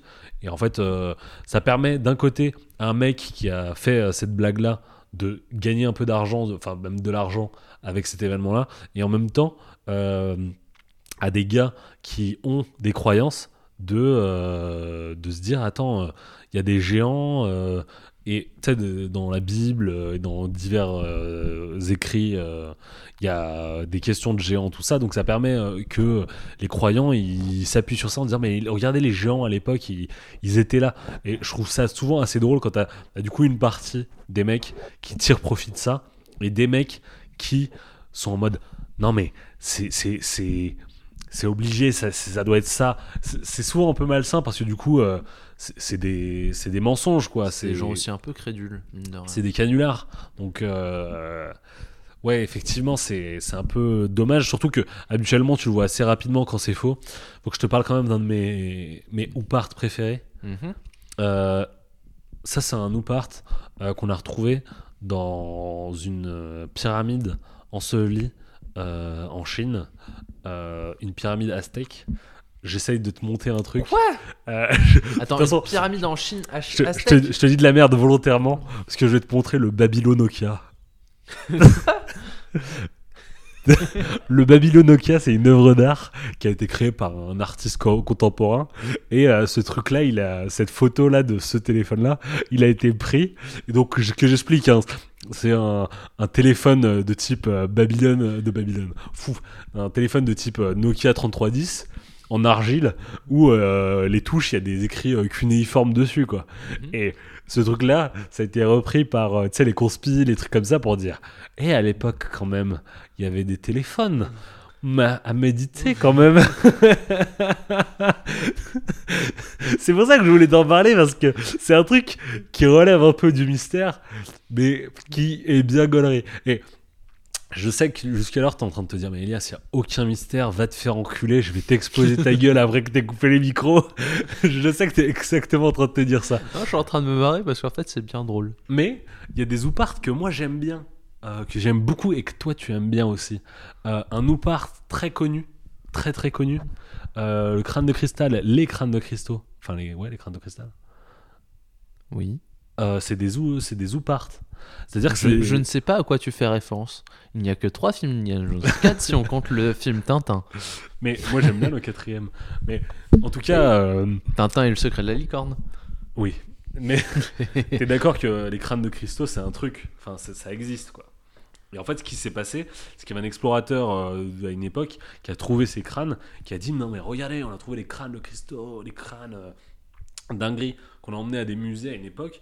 Les musées les ont étudiés, ils se sont dit quand même, euh, il faudrait une fraiseuse euh, de type euh, polygonal, polygonal euh, avec au moins une latte de 35 pour faire ça. Bon, les Mayas, c'était des oufs quand même. Ils avaient un Laurent Merlin à côté de chez eux. tu vois, ce genre de choses. Et en tout cas, ce qui est drôle, c'est que ce truc-là, ça a été un truc pendant très longtemps. Ça a été serious business de se Mm. demander putain, mais. D'où est-ce que ça vient quoi? Qu'est-ce que c'est que ce bordel? Il y avait des rumeurs comme quoi euh, si tu les réunissais euh, tous, euh, il y en avait 13 soi-disant, tu euh, déclenchais l'apocalypse, un truc comme ça. Alors qu'en fait, ce qui s'est passé, je crois que dans, dans l'histoire, il y en a 3-4 des crânes de cristal. Et sur les 3-4, il y en a un seul sur lequel on n'a pas encore d'explication. Et les autres, c'est sûr, c'est des full canulars. Donc, Bah oui, oui. Je trouve ça quand même assez hilarant. Euh, ce truc d'à une époque se dire euh, putain, euh, ils ont pas la technologie pour faire ça, c'est un truc de fou. et en fait, c'était un full canular. Mais il y a aussi un autre part que j'aime bien qui va peut-être plus te parler. Tu connais la machine denticitaire ou pas? Là, ça me dit rien comme ça. Tu, tu vas peut-être m'y montrer, mais je vais faire Ah oui Je vais te montrer. euh, c'est un truc, c'est un truc, euh, la machine denticitaire, euh, qui a été trouvé euh, dans, si je dis pas de bêtises, à Anticitaire. euh, je te le mets, euh, tac. Et justement, sur ce sujet, tu vois, de tout ce qui est faux et tout, j'ai vu qu'il y avait plusieurs ouvrages qui étaient sortis sur l'archéologie du faux, et peut-être qu'un jour je t'en parlerai euh, On- un, on- peu, en, un peu en, large, en long, en large et en travers de l'archéologie du faux, parce que c'est extrêmement intéressant. tu vois. En tout cas, t'es d'accord qu'il y a un truc. Enfin, là, tu le dis mieux que moi, mais il y a un truc quand même de base qui est extrêmement gaulerie dans euh, ces mecs qui disent euh, quand même le Babylonokia, c'est une preuve qu'il y a eu des, des- des extraterrestres avant nous qui nous ont créés. Et, mais de l'autre côté, il y a aussi un truc extrêmement intéressant de. euh, bah, quand même, les crânes de cristaux, ça a quand même expliqué pas mal de choses. Ça a quand même. euh, tout cas, du moins pas mal monde, de, choses et ça, ça a emmené pas mal d'études. Et moi, je trouve ça toujours un peu fascinant, ces mecs. euh, Il y a un canular et quand même, ils vont le traiter serious business. Et euh, la machine denticitaire, ouais, c'est bien ça. C'est euh, c'est un truc euh, assez dingue. C'est une machine euh, très, très développée. Euh, pour te donner une idée, ça, c'est euh, une représentation de ce que ça devait être à l'époque. Et euh, ça, c'est un truc qui a été retrouvé euh, dans la mer denticitaire, si je dis pas de bêtises, en tout cas dans, sous l'eau. Et c'est un truc, quand ça a été trouvé, ça date de, de trois siècles avant, enfin, un siècle avant Jésus-Christ. Donc euh, c'est c'est un truc, tu vois, genre avec... euh, et c'est un calculateur analogique ultra développé qui permettait de voir, je sais pas, euh, le suivi des, constellations, genre de choses. Et c'est un truc, à l'époque, quand ça a été découvert, ça a été... C'est extraterrestre. Non, je rigole, mais ça a été un truc de... C'est vraiment trop développé euh, pour l'époque, tu vois. Et euh, ce que j'ai bien aimé, c'est que les archéologues, ils se sont pas dit... C'est trop développé, il y a un truc qui cloche. Ils se sont dit, c'est trop développé, il y a, y a un truc qui cloche, mais pas dans cet outil-là, parce que cet outil-là, il est devant nous, il y a tous les relevés. Il y a un truc qui cloche dans notre perception qu'on a de l'époque. Et en fait, ils se sont rendus compte qu'en fait, euh, à l'époque, euh, on, on- tu vois, on pense souvent que, je, je pense c'est un truc qui tient à cœur, mais que la période médiévale, c'était des mecs un peu arriérés euh, qui pissaient dans des pots et qui euh, Godefroy de Montmirail, tu vois ce que je veux dire. Et en fait, là, c'est un peu près pareil. On s'est rendu compte que, tu sais, on imaginait des mecs euh, juste avec un pagne et n'importe quoi qui euh, se fiaient à un cadran solaire et point barre. Alors, un siècle avant Jésus-Christ, Oui. euh, tu vois à peu près où on en est Oui, je enfin, j'arrive à voir. Ce genre de Oui. choses. Je, je suis d'accord, mais ce que je veux te dire, c'est que on, on voit des mecs. tu t'imagines pas une calculette à cette époque-là, quoi. Une calculette aussi développée. Et en fait, ça a permis de se rendre compte qu'ils avaient quand même des. des, des, des- En fait, je pense que le grand public, surtout, euh, et même. euh, Mm. En fait, il y a toujours cette vision que. Tu vois, peut-être que les, les gens étaient, étaient. En fait, on les fait plus cons qu'ils ne l'étaient, tu Mm. vois. Ouais. Je pense que ouais, le grand public, imagine les gens plus cons qu'ils ne l'étaient parce que voilà, ils n'avaient pas, pas l'électricité, mais tu vois, ça n'empêchait pas, tu vois, qu'ils n'étaient pas moins bêtes, tu vois, ils Mm. avaient peut-être pas les mêmes moyens, mais ça les empêchait pas de réfléchir, ce genre de choses, et de et de et d'anticiper, tu vois, genre enfin Ouais. plein de trucs qui font que certes, tu vois, ils n'avaient pas euh, le nucléaire, mais qu'ils arrivaient à, à faire Ouais. des choses et, et ce genre de choses, tu vois, il y a, il y a quand même, Mm. ils étaient pas euh, bêtes à manger du foin, Ouais, tu vois. Je, je suis d'accord, mais ça, c'est un truc qu'on a. Enfin, moi, c'est un truc que je vois souvent, surtout dans les milieux patriotiques. D'un coup, c'est un switch. hein. Mais je vois souvent dans les milieux patriotiques qu'il y a un truc de fantasmer notre époque moderne et de se dire que tout ce qui arrivait avant, c'était des mecs un peu arriérés. Ouais. Et ce- Mais tu vois, ils étaient arriérés, mais c'était des vrais bonhommes, tu vois. Non, mais ouais, c'est à peu près ça pour les patriotes. Mais en tout cas, sur la machine denticitaire, c'est un truc qui, à la découverte, on- il y avait, c'était un nous part, c'est-à-dire, enfin, techniquement, c'est comme si tu trouvais réellement un, un truc qui a pas grand sens d'être à cet endroit, quoi. C'est, c'est, entre guillemets en avance sur son temps. Euh, cet outil, on Oui, prend pas. Rien n'est en, est en avance sur son temps, tu vois. Ouais, mais c'est- c'est- là où, là où un truc qu'on nous apprend, tu vois, Mm. c'est que voilà, en soi, c'est faux de dire Mm. ah, ils étaient, c'est en avance sur son temps. Non, c'est dans son temps. C'est juste que C'est, voilà, euh, il y a des découvertes, ce Mm. genre de choses. Mais après, c'est surtout pour t'illustrer que c'était un truc qui. qui... À l'époque, moi, quand je suivais, parce que la, découverte, elle date de 2010, tu vois, quand je, suivais ça, euh, c'est un truc, quand ça a été découvert, c'était un peu fou quand même, tu vois, de se dire, bah, on a découvert un truc, on n'a pas d'explication de, de ce que c'est, et en fait, le vo- voir dé- découvrir ce mécanisme avec autant de rouages et, euh, autant de, de minutiosité entre guillemets euh, de, dans, dans le truc je trouve ça assez, assez beau. Euh, et quand je te disais euh, en fait je trouve qu'on on- globalement sur ces zooparts et ce genre de trucs ce qui est intéressant c'est que je trouve on a tendance à un peu trop euh, euh, je vais faire une conclusion un peu bateau mais ça à transposer un peu notre vision moderne sur des trucs qui enfin qui des fois devraient même pas avoir de vision tout court tu vois genre typiquement quand c'est le Babylon Nokia euh, une œuvre d'art tu vois c'est un peu ça me euh, fait beaucoup trop rire. c'est drôle, tu vois, mais euh, en tout cas, je trouve qu'il y a quand même ce truc de rapport à poser notre vision moderne sur, sur un peu tout et n'importe quoi. Et quand je disais, je le voyais surtout dans les milieux patriotiques et ce genre de choses, c'est aussi, tu sais, quand ça parle de notamment de tribus ou de genre de choses à notre heure actuelle, tu vois, se dire, ouais, il y a des mecs qui vivent dans l'Amazonie et qui euh, ont pas, euh, je sais pas, la 5G. Ça- des fois, il y a des mecs, ça les rend ouf et ils se disent, ouais, ils sont moins développés que nous et ce genre de choses. Et euh, moi, c'est un truc qui me rend un peu dingue et je me dis. et je trouve ce truc-là de Hoopart illustre assez bien ça. C'est juste une. et la plupart du temps, c'est ça sur les trucs comme ça. C'est juste une mauvaise compréhension du truc. Mm. Donc, euh, quand c'est pas tout bonnement. euh, une connerie euh, tout court d'imaginer ce qu'on pense, tu vois, quand c'est des canulars par exemple euh, sur les Zoopart, euh, c'est des fois, c'est très drôle. Tu vois, le Babylon Nokia, moi, il me fait beaucoup rire. Tu vois, je le connaissais pas, mais ça me fait beaucoup rire. Tu vois. Donc euh, voilà, c'est un truc, les Zoopart, que je trouve très fun, parce que je trouve qu'il y a quand même un côté très serious business à se dire, bah, attends, il y a un truc qui est pas à sa place, on devrait l'étudier pour savoir ce que c'est, mais qui est très rapidement repris par des gars qui, qui bah, du coup, malheureusement, ils posent euh, leur vision euh, et leur fantasme à eux. Voilà. Après, moi, tu vois, dans ce genre de cas, tu vois, je veux, je veux, tu vois, je veux pas être, euh, paraître méprisant, tu vois, parce que, comment dire, tu vois, c'est, même si c'est des canulars et tout, je pense qu'il faut, quand t'es scientifique dans ce Mm. genre de domaine, faut pas euh, être méprisant en mode oh mais qu'est-ce qu'ils sont cons à penser Mm. ça. Je pense que justement faut rester très scientifique, très scolaire, très pédagogue, et expliquer non c'est pas possible qu'il y ait Mm. Ouais. ça parce que ta ta ta et pas avoir un mépris en mode oh ils sont cons ou ah là là les gens qui font ça tu vois ce genre de choses. Bah, Je pense que justement il y a un- limite un devoir de non méprisance tu vois. Bah, le problème d'ailleurs avec ça, c'est que tu vois là j'en rigole et tout, et euh, je trouve que globalement, euh, enfin, on, rigole, mais tu sais, j'essaye quand même de t'apporter des explications et d'avoir un regard. Je trouve quand même le sujet assez intéressant, et euh, malheureusement, quand je recherchais des trucs sur internet, la plupart du temps, c'était soit repris, et même globalement, dans 100% des cas, c'était repris par des gars euh, pour te dire, bah en fait, c'est créé par des extraterrestres, euh, ces choses-là. ou tel objet, c'est beaucoup trop en avance sur son temps, donc ça doit être extraterrestre. Tu vois, c'est tout le temps repris par des sites conspi.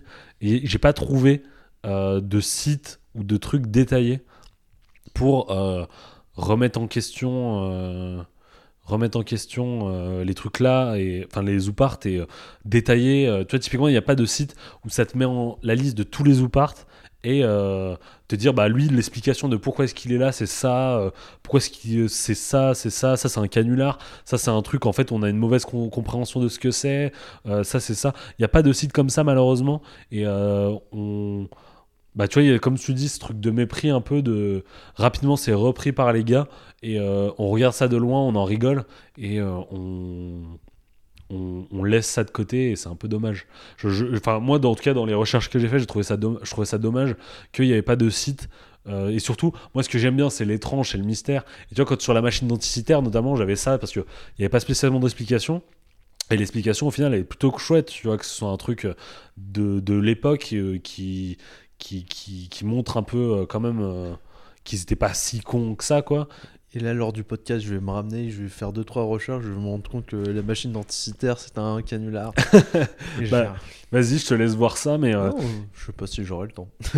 mais euh, du coup, ouais, je trouve ça dommage qu'il n'y a pas de site qui référence les trucs Mm. et qui euh, disent bah, ça c'est un canular, ça c'est une mauvaise compréhension de trucs et bah, ça on n'a toujours pas d'explication. Ce genre de base de données et tout, ça prend énormément de temps à mettre en place. hein. Mais tu vois, typiquement, Ça quand- pourrait être intéressant, je, je dis pas le contraire, je suis mais ça complètement prend d'accord. énormément de Mais quand je vois euh, des sites qui se mettent en place autour de, de ces objets-là en te disant euh, bah ça c'est des trucs extraterrestres Oui, et qui t'arrivent en te disant Ces personnes ont du temps et c'est pas Mm. très sérieux. Alors que faire une base de données, euh, y répertoriant, y vraiment, y détaillant et avec les renvois, ça Mm. prend du temps et, euh, Ouais, je, je suis tu vois, faudrait. Mm. Je suis d'accord, mais tu vois, typiquement, sur les sites, si je te dis, ouais, j'ai croisé un site de ce type-là, ok. Sauf que j'ai croisé genre une, trentaine, voire une quarantaine de sites de ce type-là, où euh, les mecs, ils détaillaient un lore pour t'expliquer que derrière, il y avait euh, tel type d'extraterrestre qui avait créé ça. euh, et voilà, donc ouais, c'est un peu dommage qu'il n'y ait pas ça. Mais après, du coup, je comprends euh, s'il y a des gens qui n'ont pas du temps à investir dans ça, mais je trouve ça après très con de l'autre côté de euh, rester dans son coin et se foutre de la gueule des mecs si on donne pas les moyens aux gars de, de un peu remettre en question ces trucs-là, quoi. Oui, j'entends, j'entends, mais voilà. Si, devait, si jamais devait y avoir un jour, tu vois, une unité de recherche qui se développait autour de ça, Mm. ça prendrait énormément de temps, tu vois, parce que faudrait détailler, tu vois, justement, il faudrait. C'est c'est toujours le cas avec les débunkages et tout, c'est que tu perds. Enfin, c'est pas du temps, mais du temps perdu, mais c'est du temps investi Mm. qui est qui est énorme par rapport à ce que les tu vois ce qui ce que ça par rapport à ce que c'est tu vois Ouais. enfin c'est c'est un truc un travail énorme par rapport à Ouais. juste ce que c'est voilà c'est tout Oui, ouais, ouais, effectivement. À voir. Voilà. voilà voilà bah c'était vachement cool c'était intéressant c'était drôle. Je suis désolé, c'était un peu flingué. euh, mais, non euh, c'était drôle et puis je pense que ça ça pourra peut-être ramener à d'autres sujets à d'autres euh, parties Mm. là-dessus ça pourrait Donc voilà, c'était un peu euh, pas spécialement spooky, pas spécialement mysterious, mais euh, je trouve ça toujours intéressant. mais un peu la rigolade quand même Ouais, voilà. Surtout que peut-être je vais, je vais te parler d'un d'un truc sur lequel on n'a pas spécialement d'explication une autre fois qui, qui sera un peu un nous part, qui sera peut-être intéressant voilà, voilà, à évoquer. d'accord Bon, Bah, bah, c'était un peu une introduction aux Zoopart en fait presque Ouais. Ouais, ouais. Euh, c'est terminé. Je crois qu'on va peut-être faire euh, le sub, euh, sub 3 heures. euh, sera notre record. En dessous de 3 heures, ce sera pas mal. On pourra peut-être essayer, à voir. Là, je prends de plus en plus de temps pour peut-être rendre fou les gens. Continuer à écouter. T'as des commentaires à faire? Un non truc comme ça on se- Remercier euh, les gens qui Bah, vont jusqu'au bout. Voilà, qui nous ont écoutés jusqu'au bout. Béranger, toujours. Je Béranger pour la musique. Dieu le bénisse. Et euh, voilà, n'hésitez pas à partager autour de vous, à en parler. Ça Mm. fait. C'est toujours euh, plaisant de. Tu vois, pour nous, que Ouais. comme ça, tu vois, Ouais, ouais, ouais. qu'on ait un petit podcast, ça permet aux, gens de, de nous connaître. Mm.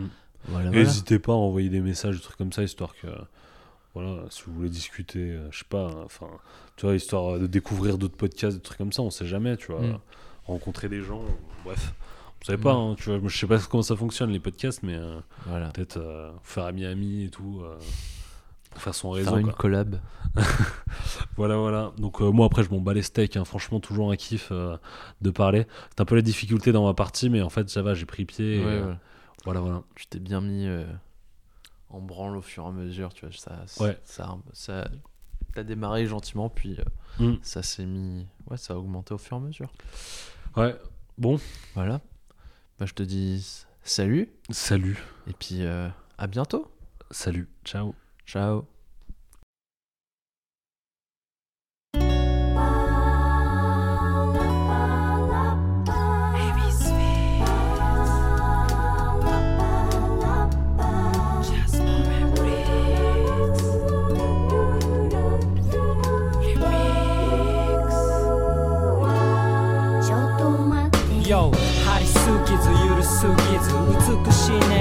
程よくチューニング。力まずいきます自然のリズムに合わせた気分はミッキーマウスただ楽しめない毎日に刺激求め浴びる帰り地いらぬ心配は体に毒よ薬にもならん不安ならご不要しょうもないことでも骨折ってやってたらいつかは運命に追うて一丁前に口だけは他者になりましてどうもこんな私者中津と罰委員会の会長感謝忘れず今日も超会長騒ぎ出すます六十兆の細胞が歌いますその前に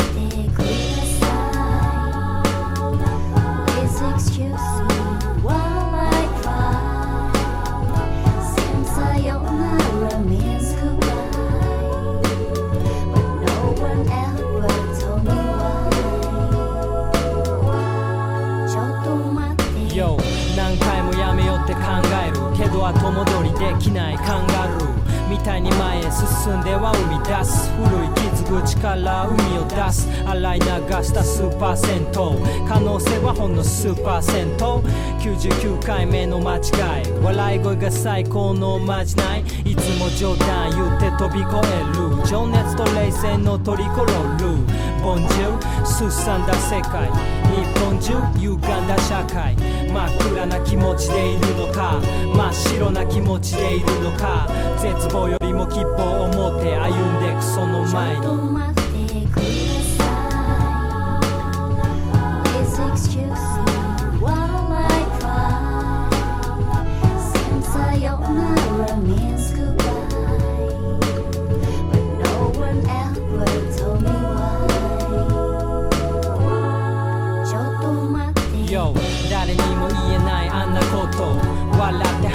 こんなこと答えのない答えを探す。泥沼の中で花を咲かす。いつもの見慣れた景色今日は違って見える河川敷。感謝する。何気ない日々。何をもう。ちょっと待って。